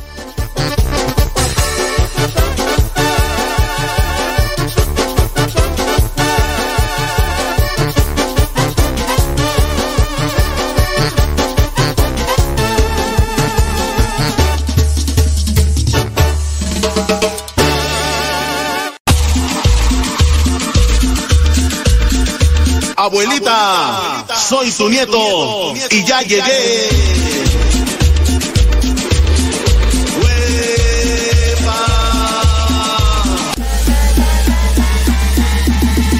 Tomando corazones.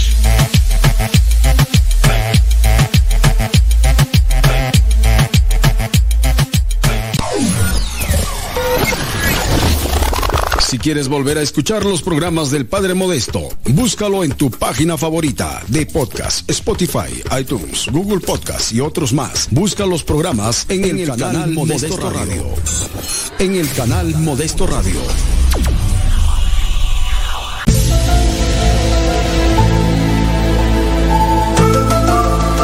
Saludos y felicitaciones a Ricardo Muñoz que está cumpliendo años, dice. Allá en Orosi, California. Dice que por ser su cumpleaños, que le regale la canción de San Vito. Nomás pregunto, ¿y tu nieve de qué sabor la quieres?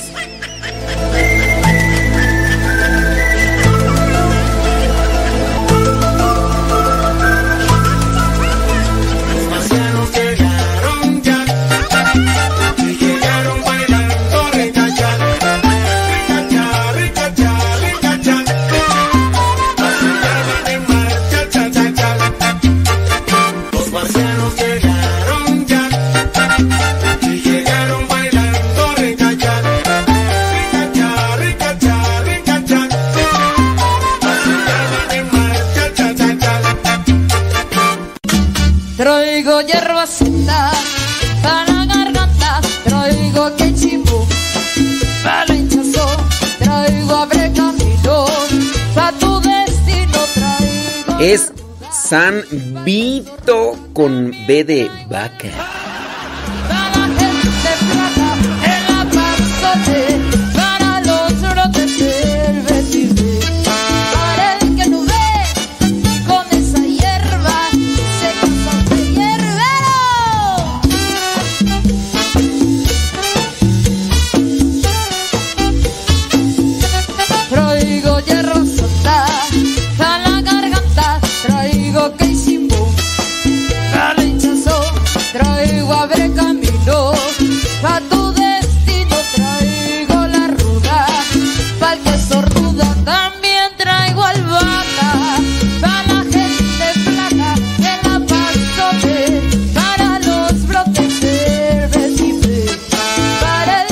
Traigo epazote para para el pozole.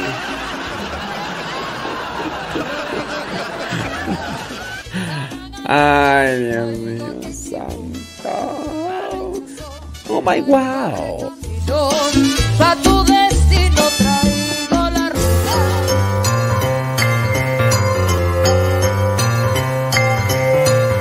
El día de hoy la pregunta corresponde a lo que es una parte del tiempo del año litúrgico.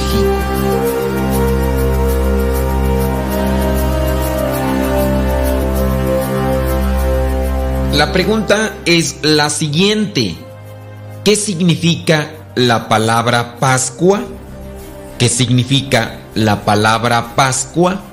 Significa paso del Señor, resurrección de Cristo o término de la cuaresma. ¿Qué significa la palabra Pascua? Paso del Señor, resurrección de Cristo o término de la cuaresma.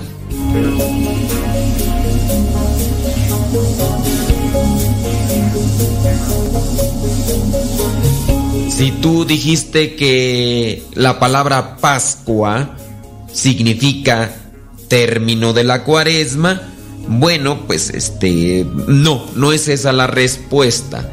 Si tú dijiste que Pascua significa resurrección de Cristo, tampoco, aunque tengamos presente que en la Pascua se celebra la resurrección de Cristo, pero palabra Pascua no significa resurrección de Cristo.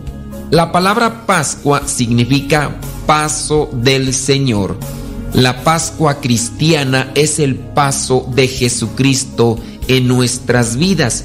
Si bien la Pascua judía celebra y recuerda el paso del Señor en el país de Egipto cuando viene a liberar al pueblo de Israel de Egipto, bueno, eso es la Pascua judía, el recuerdo del paso del Señor para liberar al pueblo al pueblo hebreo del país de Egipto, pero la Pascua cristiana es paso del Señor.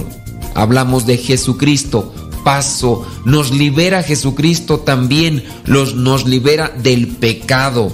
Por eso hay que celebrar de una manera muy, pero muy especial lo que es la Pascua. Porque si Jesucristo no hubiera resucitado, vana sería nuestra fe, dice el mismo San Pablo. Si Jesucristo no hubiera pasado en nuestras vidas, simplemente no tendría sentido nuestro existir. Vivamos la Pascua de una forma ferviente para que tenga repercusión en nuestra vida espiritual. Recuerda, Pascua significa, la palabra Pascua significa paso del Señor.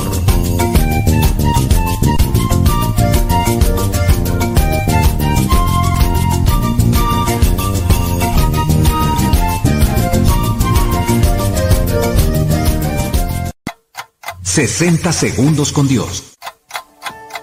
Dios eligió este tiempo para que tú pases por esta vida y de ti depende dejar una marca en la sociedad, en tu familia, con tus amigos. Como alguien dijo una vez, si paso por esta vida y no dejo huella, ¿para qué paso?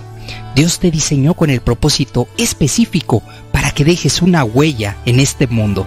Seguramente no todas las 6 mil millones de personas que viven en la Tierra notarán tu presencia, pero puedes dejar una marca en los que tienes alrededor.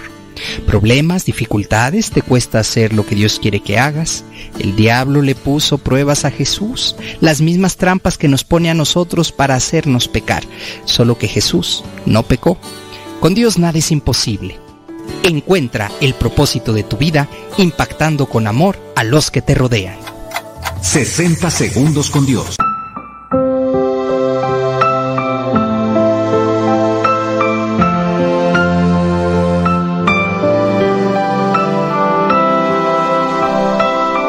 El que le robaba a Dios un día.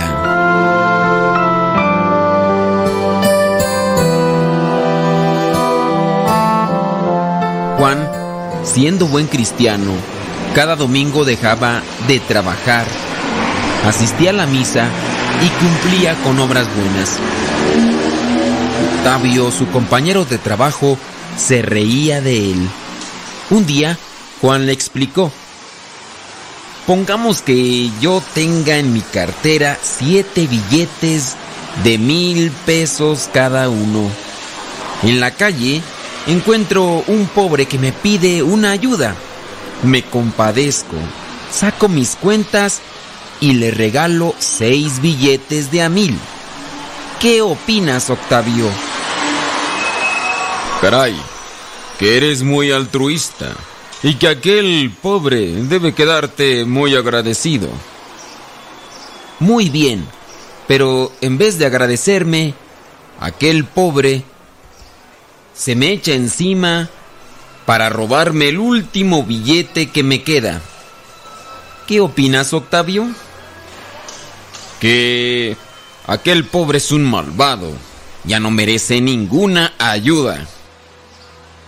Fíjate, Octavio, que esta es tu historia. Ese pobre eres tú. Cada semana Dios te da seis días para tus asuntos y te exige que el día séptimo se lo dediques a Dios y a los asuntos de Dios.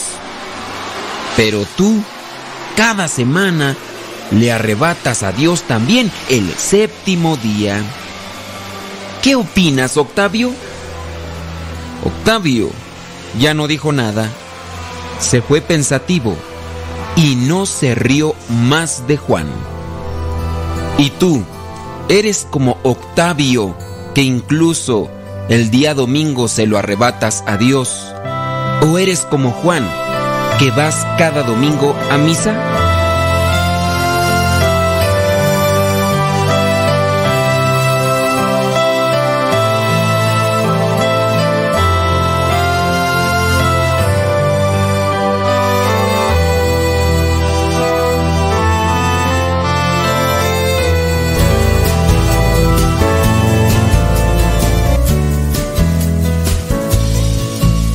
¿Por qué Jesús eligió 12 apóstoles y no 10 o 20?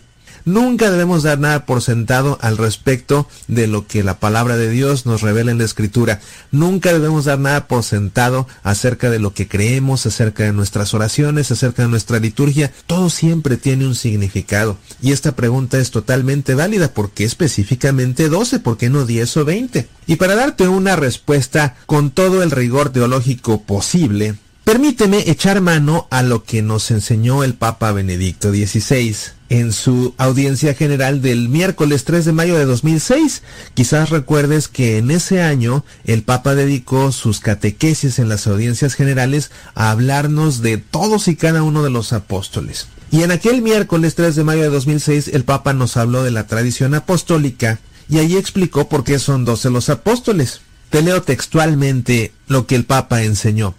Los apóstoles, jefes del Israel escatológico, que eran doce como las tribus del pueblo elegido, prosiguen la recolección iniciada por el Señor, y lo hacen ante todo transmitiendo fielmente el don recibido, la buena nueva del reino que vino a los hombres en Jesucristo.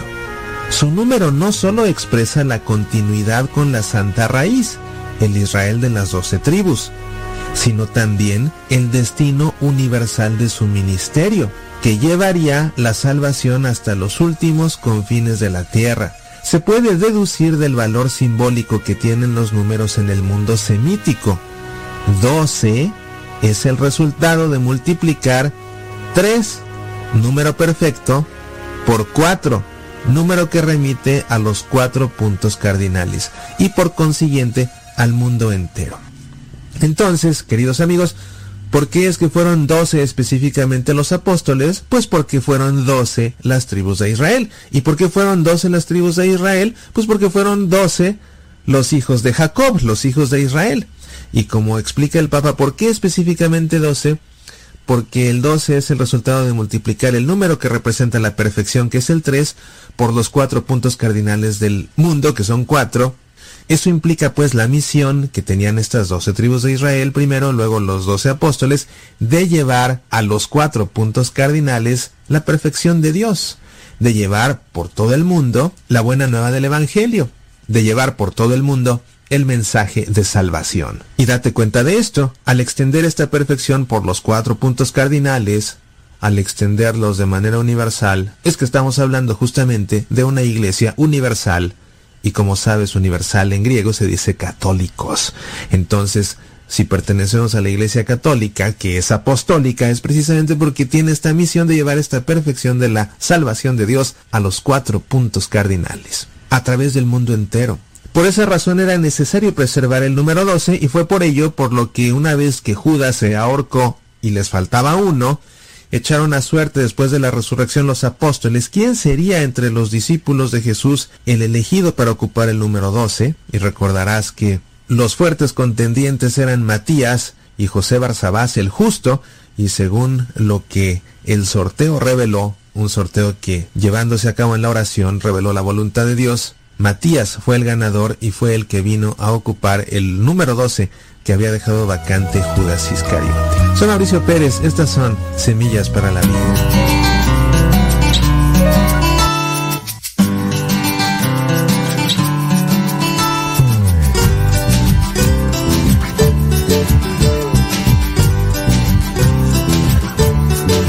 Así es la vida, siempre hay noches, siempre días. Hay caminos cuesta arriba por cruzar. Cuando se pierden los colores de mi vida, mi Madre Celestial me vuelve a animar. Así es la vida, hay amor o antipatía. Hay pasiones que nos toca dominar. Cuando se apaga esa música del alma, mi Madre Celestial me alienta a cantar. Ella es mi gran refugio, mi fuerza al caminar. Su manto me protege sin cesar.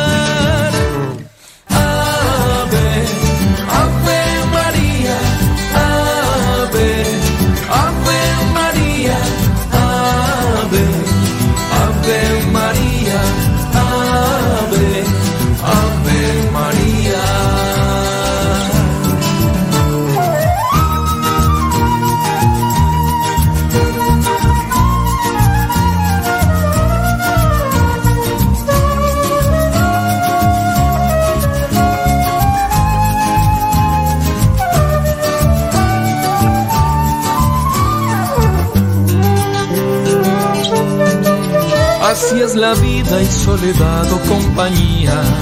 Hay espinas que debemos soportar.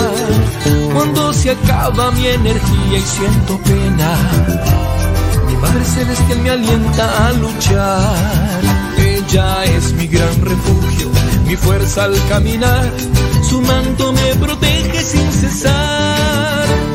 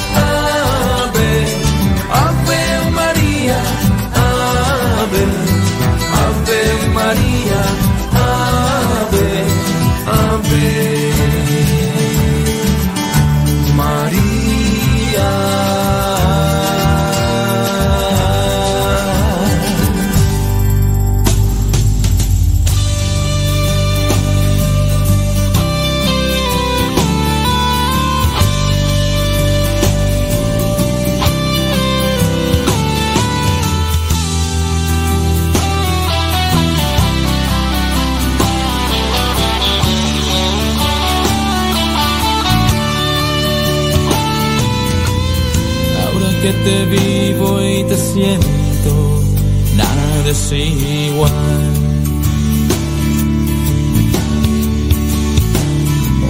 Saludos a Eli Valentina.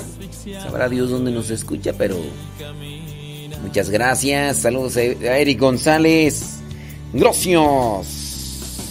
Y a everybody in your home. Saludos, dice. Ándale, pues, bueno, pues. Saludos a la Chabela allá en Tulare, California. Pues, primeramente Dios, Chabela. La Chabela. Saludos, dice Laura Sánchez Juárez. Gracias. Déjame ver quién más. Eh, saludos. Ándele pues, bueno, pues.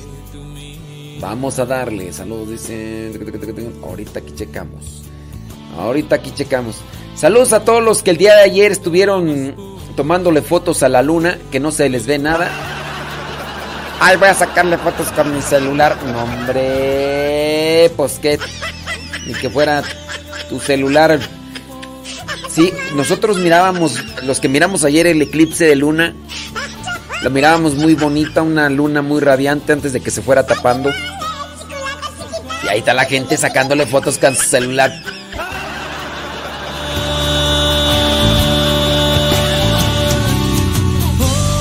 Parecía que una mosca había hecho del baño ahí en el lente y era, eh, ¿qué? Eh, era la, foto del, eclipse. Mm, Nada más de una mancha ahí toda borrosa. Es el eclipse. Así trajeras el celular más bueno de los buenos.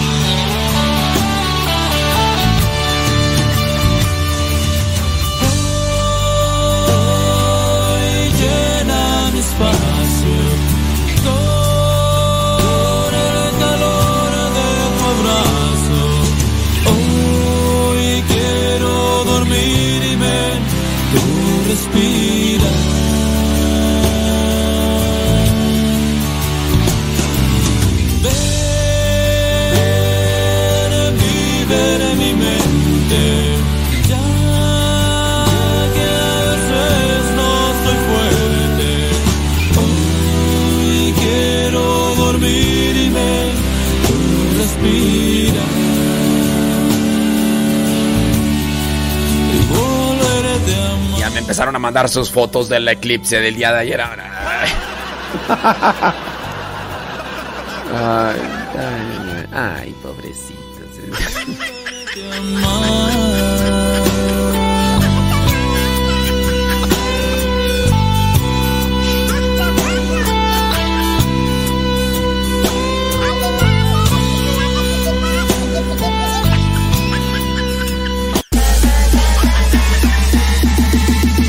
corazones.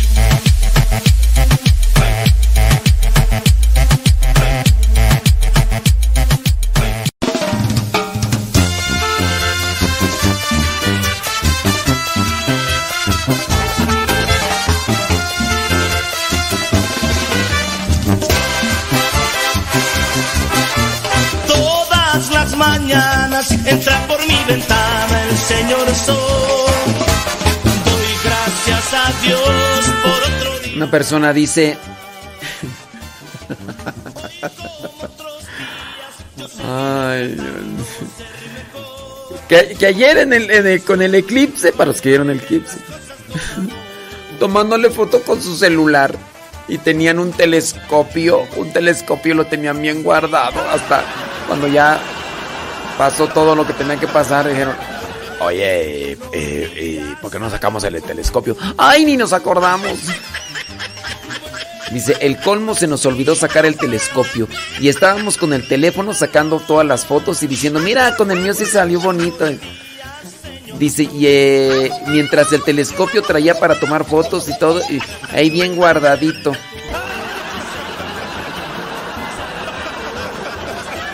Ay, Sara Casillas.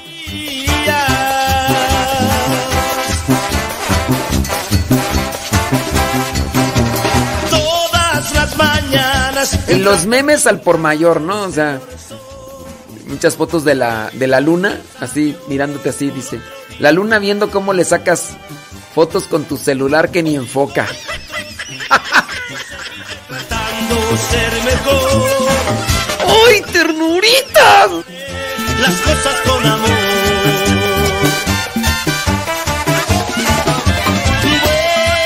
Buenos días, alegría.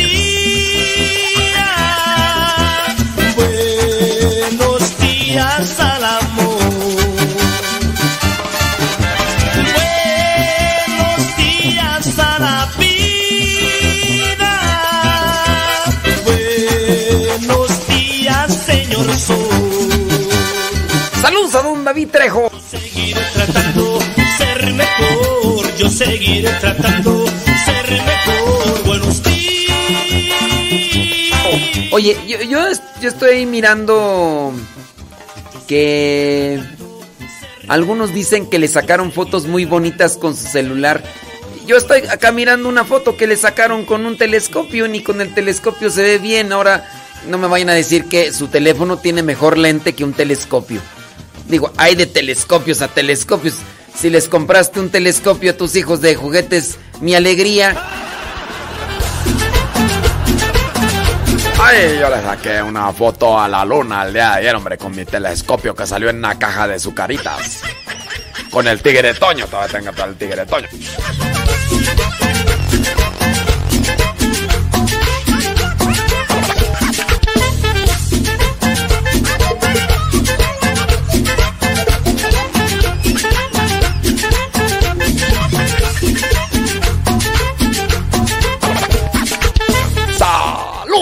A tiempo con el tiempo para que lleguen a tiempo. Arriba, arriba, arriba, arriba, arriba, arriba. Son las 10 de la mañana con 4 minutos. Hoy día lunes 16 de mayo.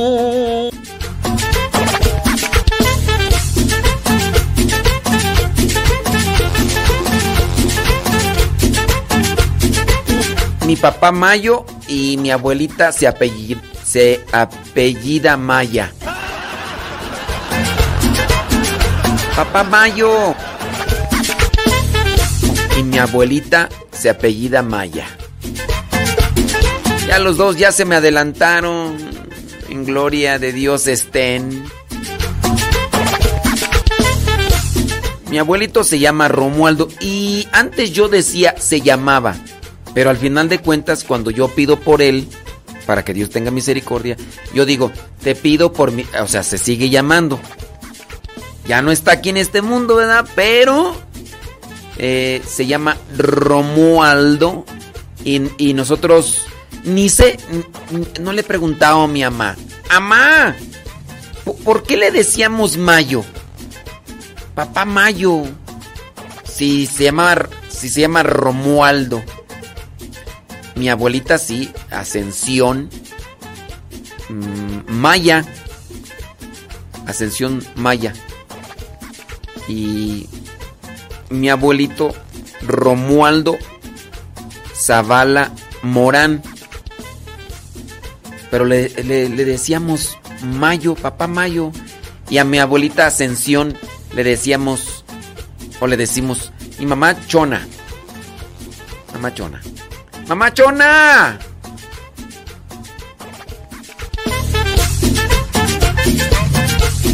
Papá Mayo, mi abuelita se apellidaba Maya.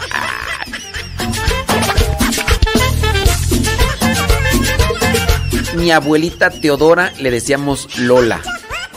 Eh, no le decíamos abuelita. ¿Quién sabe por qué no decíamos abuelita? Creo que porque tenían la idea, creo que si se decía abuela es como, pues ya tan viejitos, ¿no? Creo que era así, algo así. Pero sin mamá Lola. Y eh, mi abuelito Modesto. Ahora, ahora entienden por qué, por qué yo me llamo Modesto. Eh, decíamos papá Mode. Papá Mode.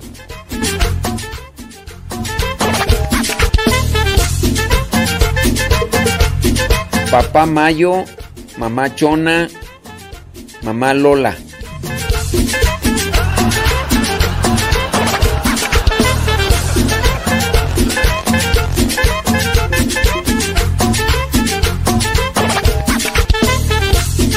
No olviden de darle like y de compartir ahí en el Facebook y en el YouTube. Búsquenos ahí en Modesto Radio. Ahí queda guardado. También ahí en el, en el, Spotify, búsquenos como Modesto Radio. Ahí Arnulfo nos está echando la mano ahí subiendo los programas.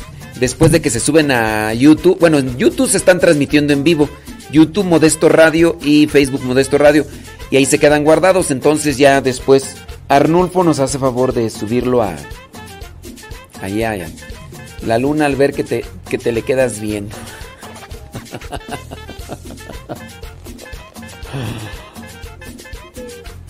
Dice, yo no tengo abuela ni madre. Así dice el mensaje acá de esta persona, ¿yo qué? Dice que no tiene abuela ni madre.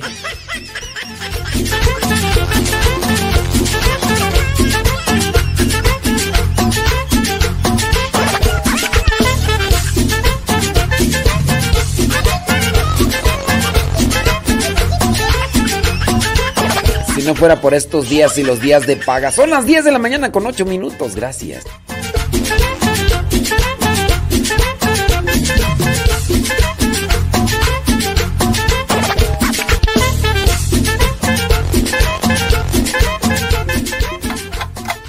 ...60 segundos con Dios.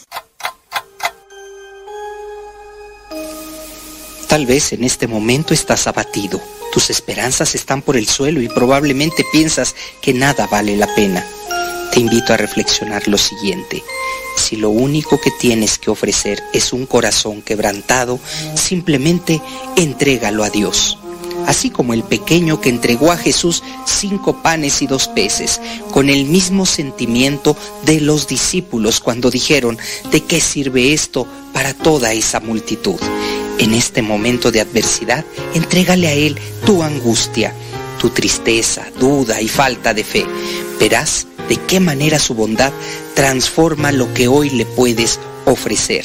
La vida tiene sus altibajos, sus aspectos negativos que nos permiten valorar aquello que es muy agradable para conocer la alegría hay que conocer el dolor. 60 segundos con Dios. Saludos a Irma, allá en Puebla. Dice que fue al a de los Reyes. Fui a comer, dice, bien sabroso. Tortillas. Tortillas ahí en el comal con frijolitos de la olla. Oh, no, pues con todo, ¿verdad, Marta Juan Torres? Ayer Marta Juan Torres ahí comiendo. Comiendo también tortillas. La respuesta es sencilla, pues puedo caminar, respirar y cantar melodía de amor. Doy lo mejor, lo superior, que viva siempre el amor.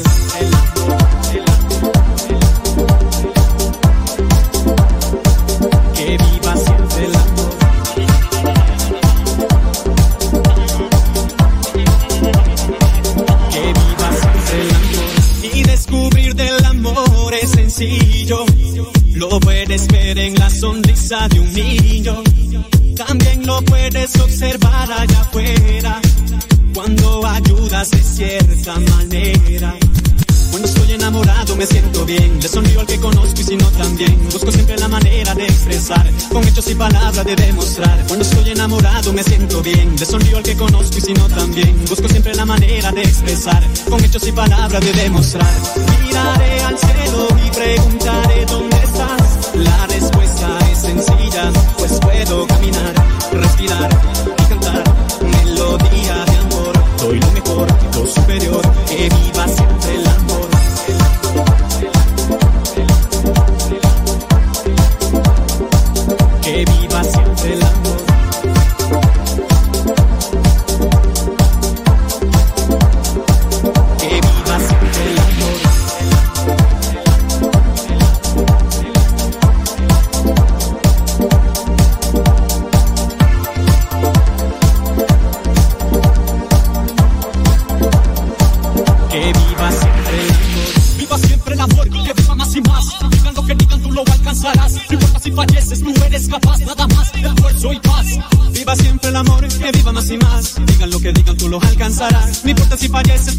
Nada más, esfuerzo y paz. Cuando estoy enamorado me siento bien. Le sonrío al que conozco y si no también. Busco siempre la manera de expresar. Con hechos y palabras de demostrar. Y descubrir del amor es sencillo. Lo puedes ver en la sonrisa de un niño. También lo puedes observar allá afuera. Cuando ayudas de cierta manera.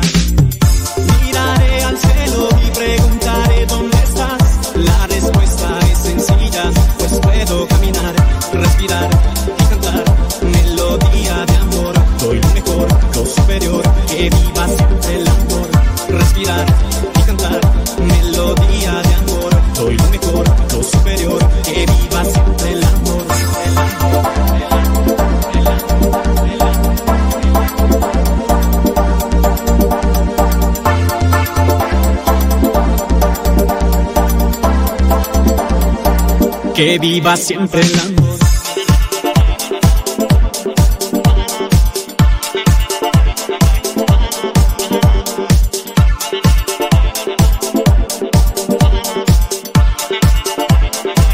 Que viva siempre el amor.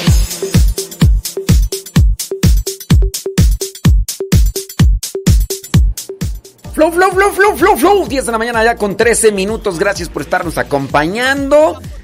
Espero que disponga su corazón vida para que Dios se manifieste en usted y así pueda ayudar a las personas para encontrarse con Dios. En nuestra actitud, en nuestro comportamiento, podemos dar un mensaje de esperanza a los demás. Esfuércese por controlar sus emociones, su temperamento, sus pensamientos. Acuérdese que los pensamientos son generadores de emociones. Si tus pensamientos están desordenados, distorsionados, pues obviamente tus emociones van a estar igual. Pero si logras acomodar ahí lo que vendría a ser tu vida y todo, bueno, pues habrás cambiado muchas, pero muchas cosas. Así que échele, échele enjundia, acomoda pensamientos para que tus sentimientos también estén ordenados. Si no, si no ordenas tus pensamientos, tus sentimientos estarán desordenados. 10 con 15. 10 con 15 de la mañana. Que viva siempre el amor. Saludos a la pirinolita.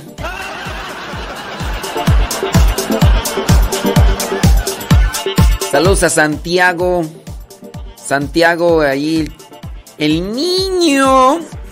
Ahí con Lily Rusk. Hoy no nos está escuchando Lily Ruskes. Lily Ruskes. Vámonos con un evangelio, una reflexión del evangelio que no les mandé ayer. Esta es pasada. Pero, para que no digan, ay, ese ya lo escuché. No los he escuchado porque este no fue el que mandé ayer. Vamos a escuchar la palabra de Dios. Dispón tu corazón para que el mensaje llegue hasta lo más profundo de tu ser.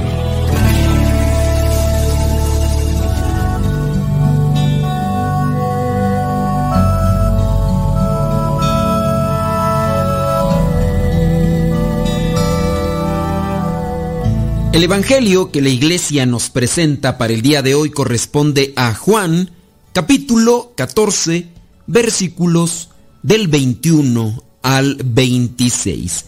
Dice así, y el que recibe mis mandamientos y los obedece, demuestra que de veras me ama. Y mi Padre amará al que me ama. Y yo también lo amaré y me mostraré a él. Judas, no el Iscariote, le preguntó, Señor, ¿por qué vas a mostrarte a nosotros y no a la gente del mundo? Jesús le contestó, El que me ama hace caso de mis palabras, y mi Padre lo amará, y mi Padre y yo vendremos a vivir con él. El que no me ama no hace caso de mis palabras. Las palabras que ustedes están escuchando no son mías, sino del Padre que me ha enviado. Les estoy diciendo todo esto mientras estoy con ustedes. Pero el defensor, el Espíritu Santo, que el Padre va a enviar en mi nombre, les enseñará todas las cosas y les recordará todo lo que yo les he dicho. Palabra de Dios. Te alabamos, Señor. En el Evangelio del día de hoy encontramos una cosa muy clara y es con respecto al amor. El que obedece mis mandamientos demuestra que de veras me ama. Basta con eso. Oye, a lo mejor uno puede pensar que ama a Dios porque uno tiene una percepción de lo que es amar. De hecho, a lo mejor hasta tenemos una percepción, o en su caso una idea diferente de lo que es amor tú y yo. ¿Qué es para ti el amor? ¿Qué consideras que es el amor? ¿Cómo lo describirías dentro de lo que vendría a ser un conjunto de palabras? ¿Cuál tendría que ser el comportamiento de una persona que ama? La palabra amor ha tenido muchas variantes. Mirábamos la televisión, noticias, y presentaban a unos animalitos, en este caso las mamás, cómo cuidaban a sus criaturas. Y el conductor de televisión decía, miren, hasta en el reino animal hay amor. Y colocando esta idea aquí, también podemos entrar en discusión, y no porque la discusión sea mala, sino porque yo puedo dar mi opinión respecto al amor tú das tu opinión, otra persona da su opinión y tenemos que sacar algo, en este caso verdadero, sacudir las ideas y quedarnos con las que tienen fundamento, las que son sólidas. ¿Crees que los animalitos en realidad aman a sus criaturas? ¿Tú crees que ese comportamiento de las mamás para con sus crías, eso vendría a ser amor? El amor se puede enfocar en algunos aspectos como cuidar, resguardar, alimentar por instinto, como lo hacen en este caso las mamás. ¿Crees que ellas entonces, las mamás, tienen amor? La expresión para las cuestiones de la intimidad, de la sexualidad, dicen, vamos a hacer el amor. se habla de esta acción de procreación, de placer, con una relación al amor. ¿Podrías decir tú que una persona que tiene esta acción sexual genital está manifestando el amor solamente por el hecho de realizarlo? El padre Jorge Loring tenía una expresión bastante dura con relación a este concepto difuso del amor con la relación sexual. Decía, si ese fuera un acto de amor en sí, las mujeres más amadas serían las prostitutas, o en su caso los prostitutos, los que venden su cuerpo a cambio de una cantidad de dinero. Y esa expresión también nos podría llevar a una discusión que tendríamos también que purificar. ¿Qué es el amor? Retomemos la línea con lo que es el versículo 21 el que recibe mis mandamientos y los obedece, demuestra que de veras me ama. Y mi Padre amará al que me ama, y yo también lo amaré y me mostraré a él. En el versículo 23, el que me ama hace caso de mis palabras, y mi Padre lo amará, y mi Padre y yo vendremos a vivir con él. Algo que se repite en este Evangelio. ¿Cómo podemos pues definir el amor? El amor es una acción, el amor es un sentimiento, el amor es una expresión. ¿El amor qué es? Cuando la persona logra amar, se abre a sí misma, a los demás. Y en ese abrirse y entregarse, su vida se colma. La persona que vive realmente amando vive en plenitud, se puede sentir realizada. El ser humano fue creado por amor.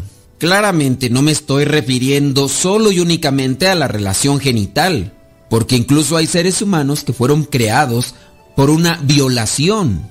Y en ese caso no podemos decir que aunque fue bajo una violación, fue un acto de amor. En el Evangelio del día de hoy Jesús nos promete al defensor, al Espíritu Santo. Dice en el versículo 26, el defensor, el Espíritu Santo, que el Padre va a enviar en mi nombre, les enseñará todas las cosas y les recordará lo que yo les he dicho. Nosotros podemos escuchar a un psicólogo, a lo mejor a un terapeuta, a un neurólogo hablar de amor. La neurología llega a decir que ya descubrieron los elementos orgánicos, cerebrales, neuronales que producen el amor. Eso es lo que dicen ellos, porque al final de cuentas es una teoría, no lo pueden comprobar como tal. Necesitamos al Espíritu Santo para tener esa sabiduría y encontrar lo que es el verdadero amor.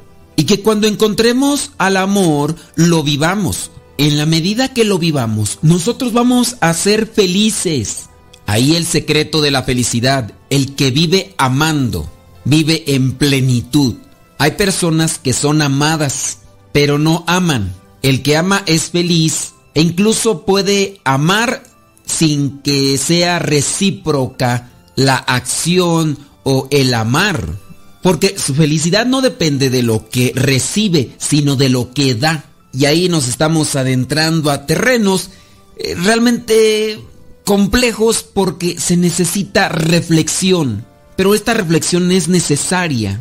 Yo puedo decir que amo a Dios, que amo a Jesús, pero si no obedezco sus mandamientos, si no me esfuerzo en cumplir su palabra, si no soy decidido para seguir sus pasos, a pesar de que yo diga que lo amo mucho a Dios, con mis actos estoy demostrando otra cosa. Obligadamente tengo que referir este señalamiento a lo que sucede también con las mamás, que es a las que más se les manifiesta el amor, en su caso que al papá.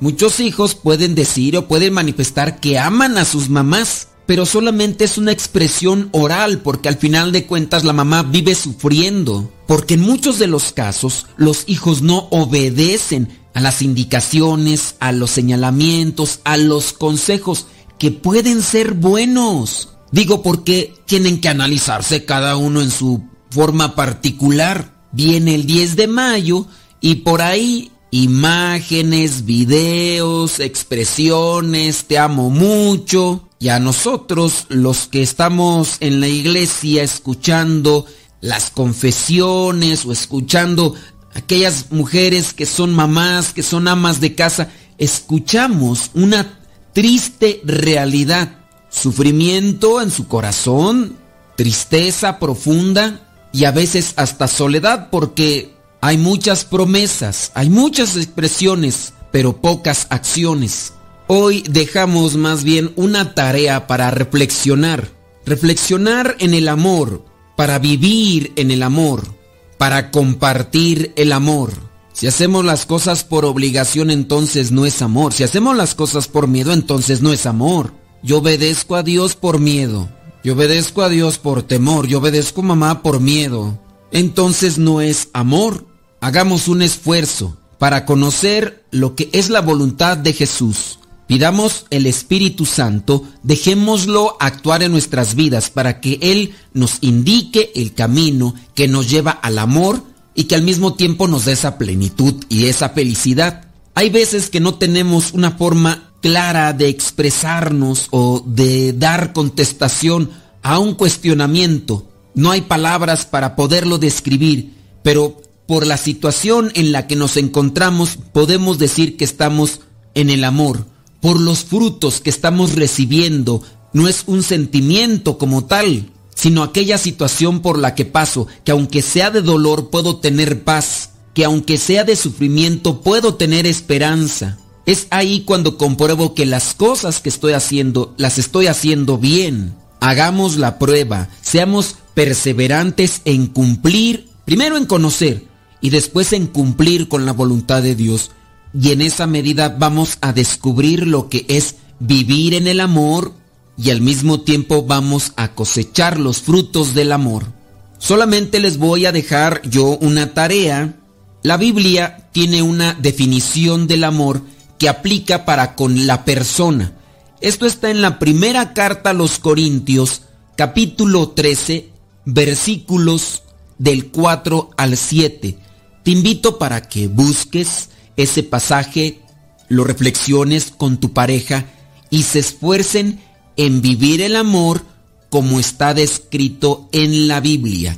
Primera carta a los Corintios, capítulo 13, versículos del 4 al 7. No lo quiero decir aquí porque pudiera pasar desapercibido, más bien yo quisiera que tú lo reflexionaras con Biblia en mano y con aquella persona que Dios ha puesto en tu vida para compartir y vivir en el amor. Vayamos a vivir la palabra.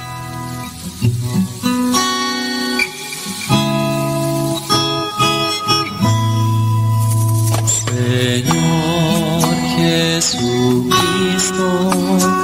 nuestro divino Salvador, gracias te damos por tu infinito amor. Te escuchamos en la palabra, te recibimos y adoramos en la Eucaristía, te servimos en los hermanos.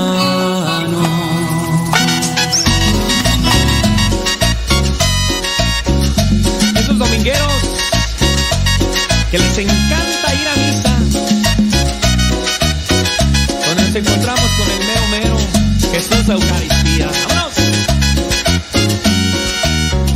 Cada domingo que me levanto y voy a misa, me preparo y tengo listo mi corazón. Quiero encontrarme con el Señor en la Eucaristía y salir de su casa lleno de amor.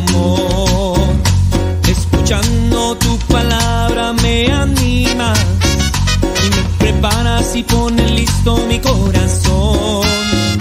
Me alimento de la Eucaristía, vida eterna tú prometes en esa acción.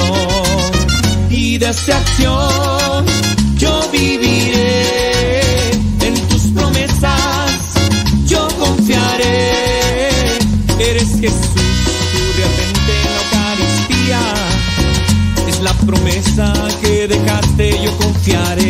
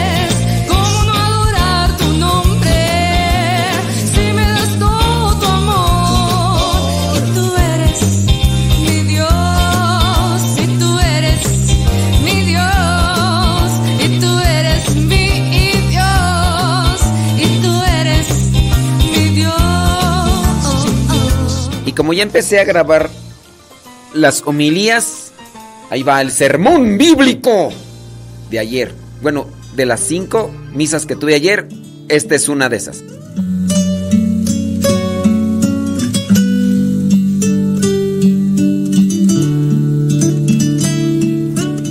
Vamos a ver la segunda lectura, Apocalipsis capítulo 21, versículos del 1 al 5.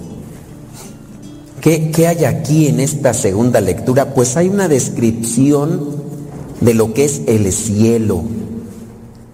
Y aquí el escritor sagrado tiene una visión de lo que es el cielo y aquí nos lo describe. Versículo 2. Vi la ciudad santa, la nueva Jerusalén que bajaba del cielo de la presencia de Dios. La nueva Jerusalén pues es el cielo para nosotros. Estaba arreglada como una novia vestida para su prometido, es decir, de una forma indescriptible. Y oí una fuerte voz que venía del trono y que decía, el que está en el trono es Dios. Aquí está el lugar donde Dios vive con los hombres. Vivirá con ellos y ellos serán sus pueblos y Dios mismo estará con ellos como su Dios. Secará todas las lágrimas de ellos y ya no habrá muerte, ni llanto, ni lamento, ni dolor, porque todo lo que antes existía ha dejado de existir. El que estaba sentado en el trono dijo, yo hago nuevas todas las cosas. Y también dijo, escribe, porque estas palabras son verdaderas y dignas de confianza. Ese es el cielo. A nosotros nos hace falta amor, nos hace falta fe para amar y desear lo que algunas palabras nos pueden describir, porque eh, cuando nosotros miramos estas cosas, pues nos pueden decir algo, pero a lo mejor no nos dice nada y ese es el problema. Entonces, que, que yo al mirar esto, no se me hace anhelarlo, no se me hace buscarlo.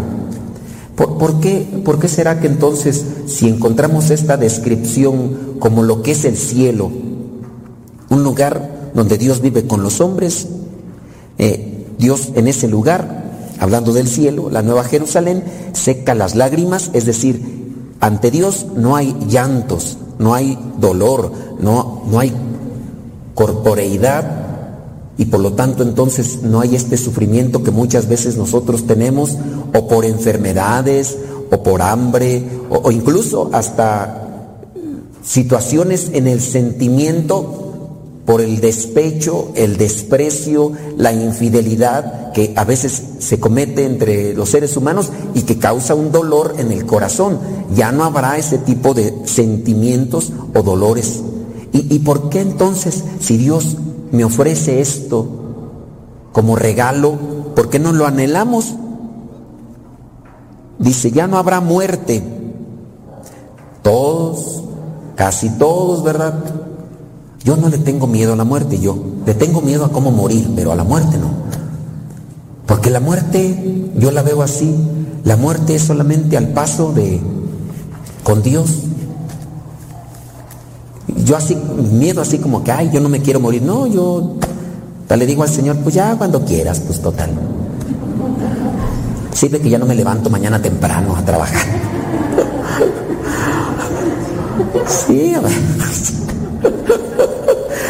Sí, no, van a decir que ya estoy cansado de trabajar. Pues en parte sí, o sea, todos los días tengo que levantar bien temprano. Y luego me acuesto bien tarde y luego ni me pagan. Todavía cuando te pagan dices, ay, pues por lo menos vale la pena, ¿no? A mí no me pagan. Luego todo así no cumplo con mi trabajo, me están reclame y reclame. Que por qué no, que por qué no subí las imágenes, que por qué no mando el evangelio, que por qué no esto y lo otro. Entonces ya yo, yo sí, a lo que le tengo miedo es a cómo morir, ¿verdad? Que, que, por fuego o que por asfixia, eso sí, ¿no? Y digo, ay Señor, cuando me lleves así que no sientas, oiga, la muerte del justo, ¿verdad? Lo que se le, que se le dice. Yo, yo en parte sí, yo ya, ya estoy preparado, yo, cuando Dios quiere y como Dios quiera, nomás le digo, Señor, nomás, Ay, no me concedas caprichos, pero nomás ese sí. Ah. Pero muchos de ustedes tienen miedo a morir. Y no tanto a la muerte como acontecimiento, sino al... Tienen ese temor de dejar las cosas de esta vida. Quizá tienen ese temor porque su corazón todavía está lleno de materialidad. Hay todavía mucho egoísmo en ustedes. Hay mucho apego. Y por eso todavía sienten temor. ¿Cuántos de ustedes incluso no estarán preocupados por, ay, es que mi hijo se va a quedar solo? Tu hijo ya viene labregón, 30, 40 años. ¿sí? Ay, es que ¿qué va a ser de mí? Mamá dependiente o, hijo dependiente, ya hay una apego ahí, hay que... Sí, a veces eso es lo que nos da temor. ¿Qué es lo que les, si, les, si a ustedes les da miedo el hablar de la muerte como acontecimiento de vida, eh, si les da miedo, fíjense que nos da miedo en eso más bien, de los apegos que tenemos a lo material. No, ¿y, qué va a ser mi esposo? Luego si se busca otra. que ni sabías, ¿no? Y que te andaba haciendo de chivo los tamales. que llegabas allá al cielo, eh, te estaba haciendo de chivo los tamales, ¿no? Y todas bien preocupada. No, que mis hijos. Dios nos auxilia y uno tiene que aprenderse a liberar. Pero para poderse liberar necesitamos ser ligeros de equipaje en esta vida. Y para ser ligeros de equipaje no es en cuestión a lo material, es a cuestión del espíritu y del alma. Y en la medida en que nosotros podamos llenarnos de Dios, lo empezaremos a anhelar a, a Él y empezaremos a despreciarnos nosotros como materia que busca siempre acumular y llenarse de las apetencias de la carne. Cuando nosotros todavía estamos atorados y enraizados a lo terreno, buscamos más lo terreno y lo material. Ni sus hijos ni su esposo deberían ser un impedimento para anhelar el cielo, porque eso solamente viene a designar que ustedes todavía no han contactado con Dios para quererlo seguir y querer buscar esto que ofrece. ¿Cómo se alcanza? Una liberación espiritual. Quien de ustedes no tenga miedo a la muerte, algo habrá probado de las cosas de Dios, que por eso ahora puede decir, yo me esfuerzo todos los días para que el día que me toque colgar los tenis, que sea como sea.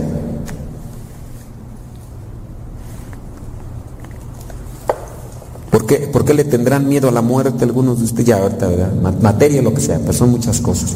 Eh, Cuando ustedes comiencen a experimentar el deseo de Dios, lo material ya no será importante en sus vidas, ni siquiera lo sentimental.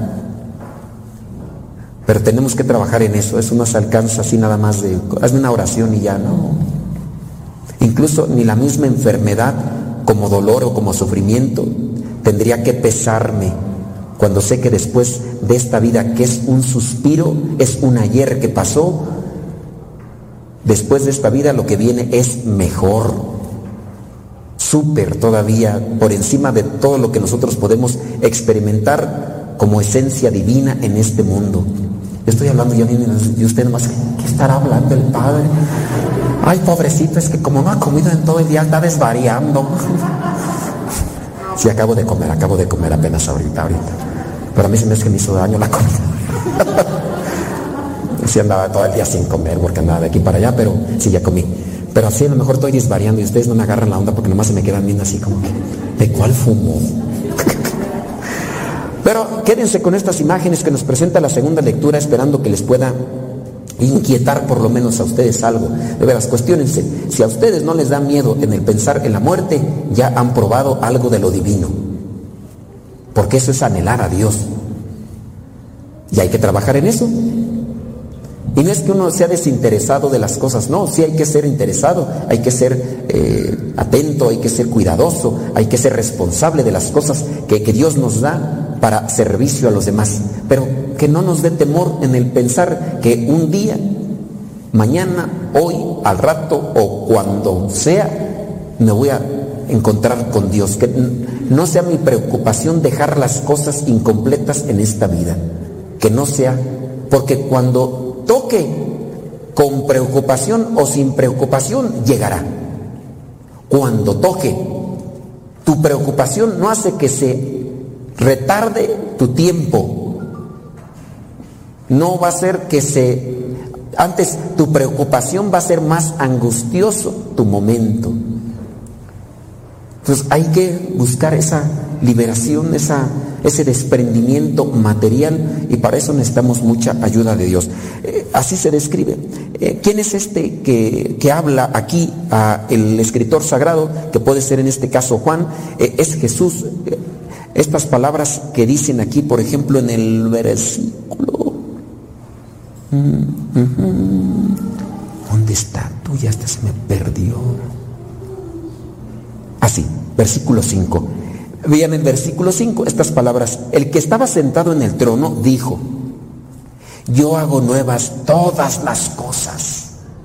Si ustedes vieron una película que se llama La Pasión de Cristo, y si se acuerdan de ella, en algún momento en el que la Virgen María corre así apresurosa y, se tropieza y se levanta y después agarra ahí a Jesús cuando está en la cruz, eh, Jesús nomás alcanza a levantar así la cabeza un poco y voltea, ve a su madre y le dice estas palabras, yo hago nuevas todas las cosas.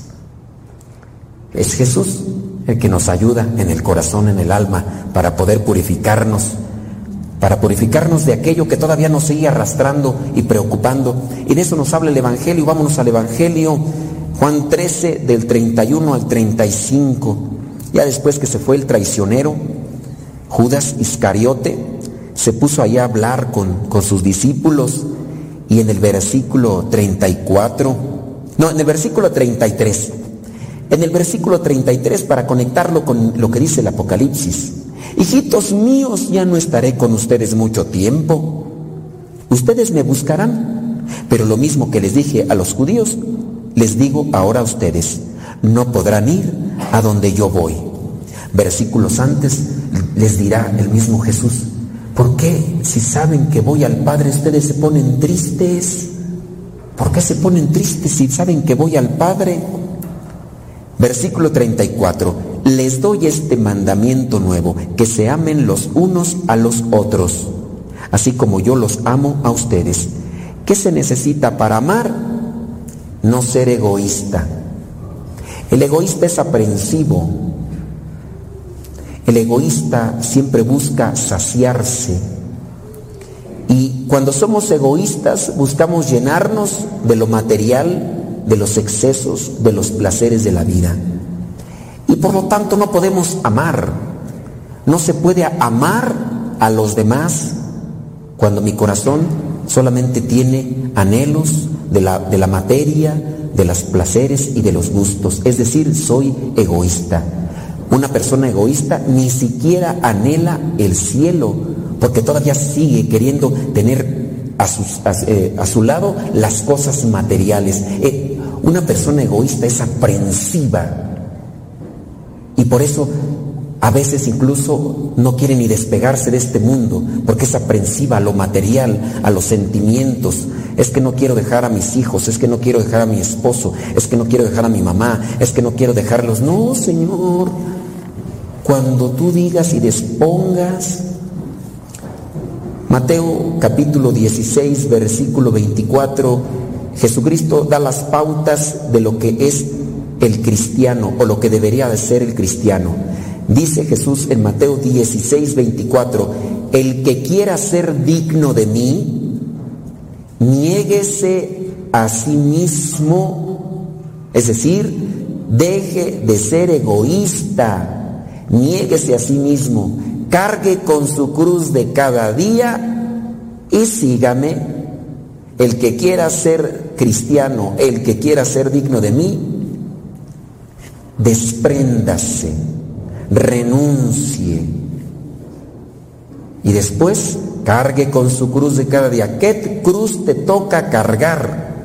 Esa dificultad, esa situación complicada, dolorosa, sufriente, agónica, traumante, la cargo, porque Jesús la cargó. Y en el ir cargando la cruz no es solamente caminar por caminar, sino el caminar en pos de Cristo, porque Él es el que da la salvación y Él es el que hace todas las cosas nuevas y nos puede hacer nuevos a nosotros. ¿Cómo puedo yo amar a los demás? Hay que entonces dejar de ser egoísta, aprensivo y dejar que Dios inunde nuestro corazón. ¿Qué es amar a los demás? Pues siempre buscar el bien de los otros.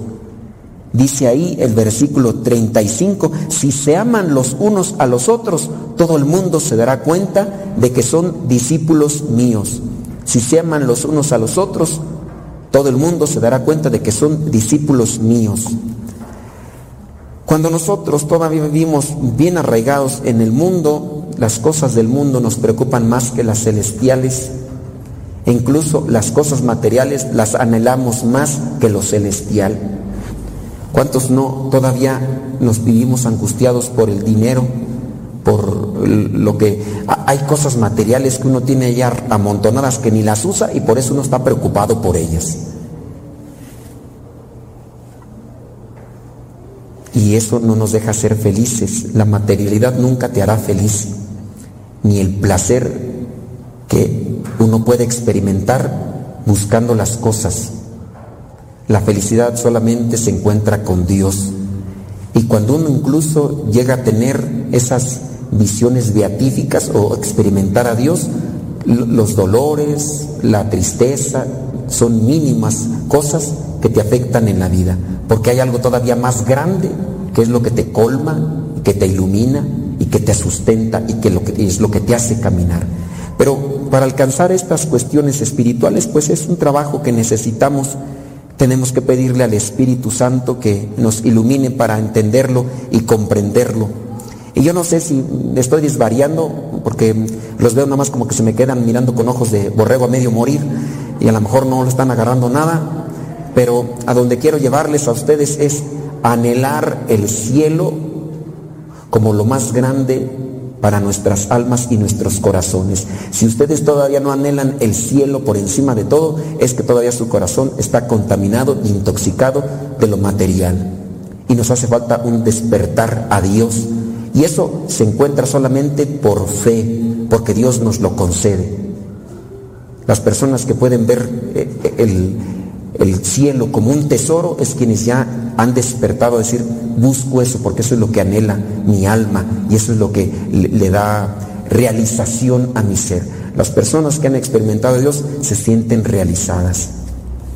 Que el Espíritu Santo nos ayude para entender estas palabras a como yo se las quiero entender, no sé si se les esté dando a entender, pero eh, por lo menos que ustedes, en ustedes se despierte el anhelo de la vida eterna y que no les angustie lo que vendría a ser una presencia de dolor, de sufrimiento, ni siquiera de muerte. Para los que ya están más cascabeleados, ¿ah? que ya sienten pasos en las azoteas, que ya cuando salen ven sopilotes ahí arriba de su casa, ya no se espanten, pónganse en manos de Dios, ya, pues ni modo que, ya, y también los que todavía quieren que, yo digo, qué sufrimiento, ¿por qué hay personas tan egoístas? Y digo egoístas porque ven a un familiar sufrir, de enfermedad, de, de dolor, y, no te lo lleves, Señor, no te lo lleven. Y seguro el enfermo, ay, ya suéltame, desgraciado. ya me quiero ir con Dios y tú que me dejen, pues ya está Dios. ¿A quién le hago caso? ¿A ti o al otro? Pues decídanse. No, ya, de veras, yo veo a veces cuando me llevan a mí a ver los enfermitos así que ya están en una situación difícil y a veces los familiares, padre, que se haga el milagro, que se quede. Y digo, no, lo que Dios quiera, pues ya para qué. Un día fui a, un, a, ver una señora y estaba enfermita y, y, y, entrando me pone la mano el Señor así en la puerta. Me, dije, me dice, usted es el padre que las mata. Me digo, yo no, es Dios. me dije, yo hago, yo hago oración por ellos. Y si se preparan y ya están preparados, pues... Y no me quería dejar pasar el Señor, pero como yo nota el Señor, y la señora que estaba entonces, ya déjalo pasar, viejo. Y ya, Nada se muere, le digo, pues ni modo que se va a quedar aquí para semilla. Un día se va a morir, mañana, pasado, cuando sea, pero. Lo bueno que ya después ya no fui a ver el viejo porque al otro día se me petateó la señora. Ni modo, ¿verdad? Pues, pero se fue con Dios, ya, ya, ya, confesadita y todo, ya, todo. Pero, sí, pues, digo, ¿por qué a veces tan egoístas cuando vemos a los familiares que están sufriendo?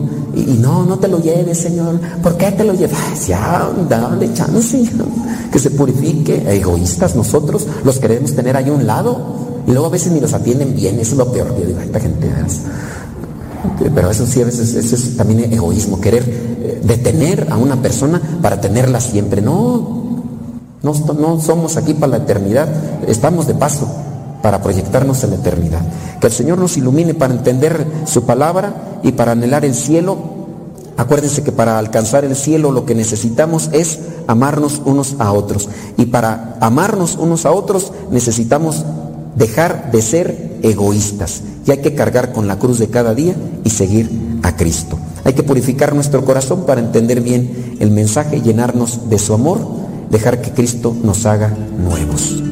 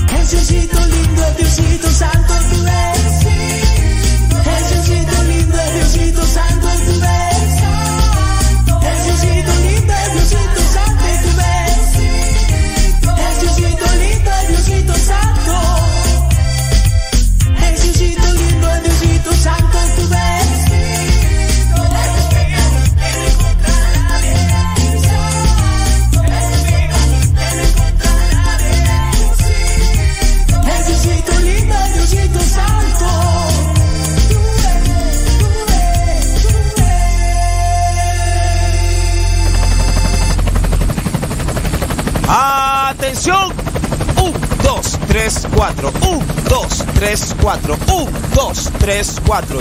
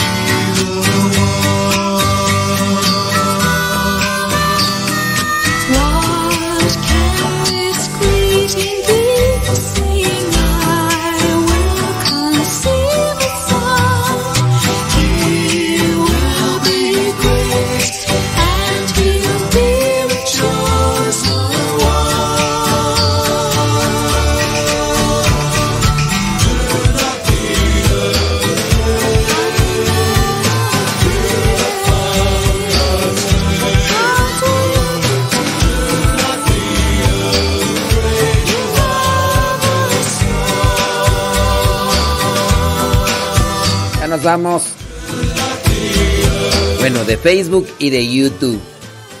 De Facebook y de YouTube ya vamos a cortarle.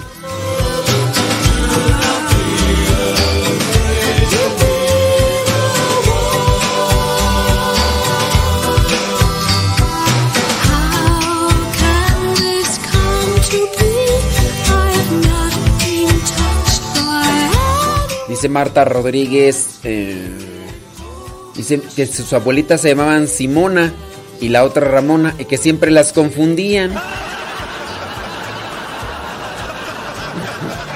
Saludos a Kevin Fernie, allá en Morelia, Michoacán. Saludos. Saludos a Tacoberto. Dice alias sin Mario na- me preguntó cómo se llama esta canción. ¿De qué me hablas, Gilisi? ¿Que ¿Cómo se llama esa canción? La instrumental. Eh, Destellos de luz. Se llama Destellos de luz. Nancy Díaz dice. Se llama Destellos de luz.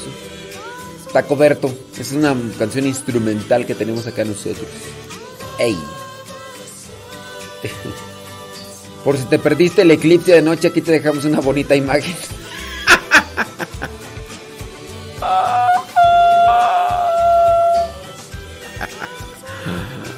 Voy a tenerla que compartir esa. Voy a tener que compartir esa. Dice, yo estoy peor, ni siquiera me enteré del eclipse. Sí. Ay, Dios mío santo. Déjame ver por acá.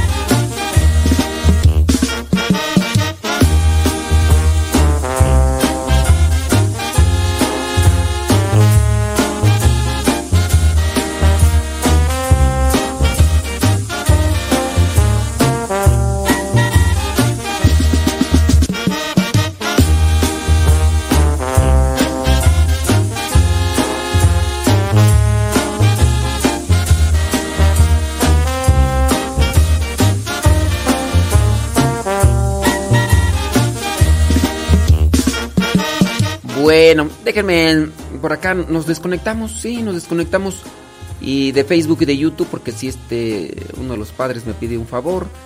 Entonces, vámonos a atenderle. Señoras y señores, que Dios les bendiga, pórtese muy bien, échele muchas ganas y ahí estamos en conexión. Sígale acá en Radio Sepa. Sale, vale. Ándele. Gracias. 11 de la mañana con 9 minutos. Ahí estamos. Hoy día, lunes 16 de mayo.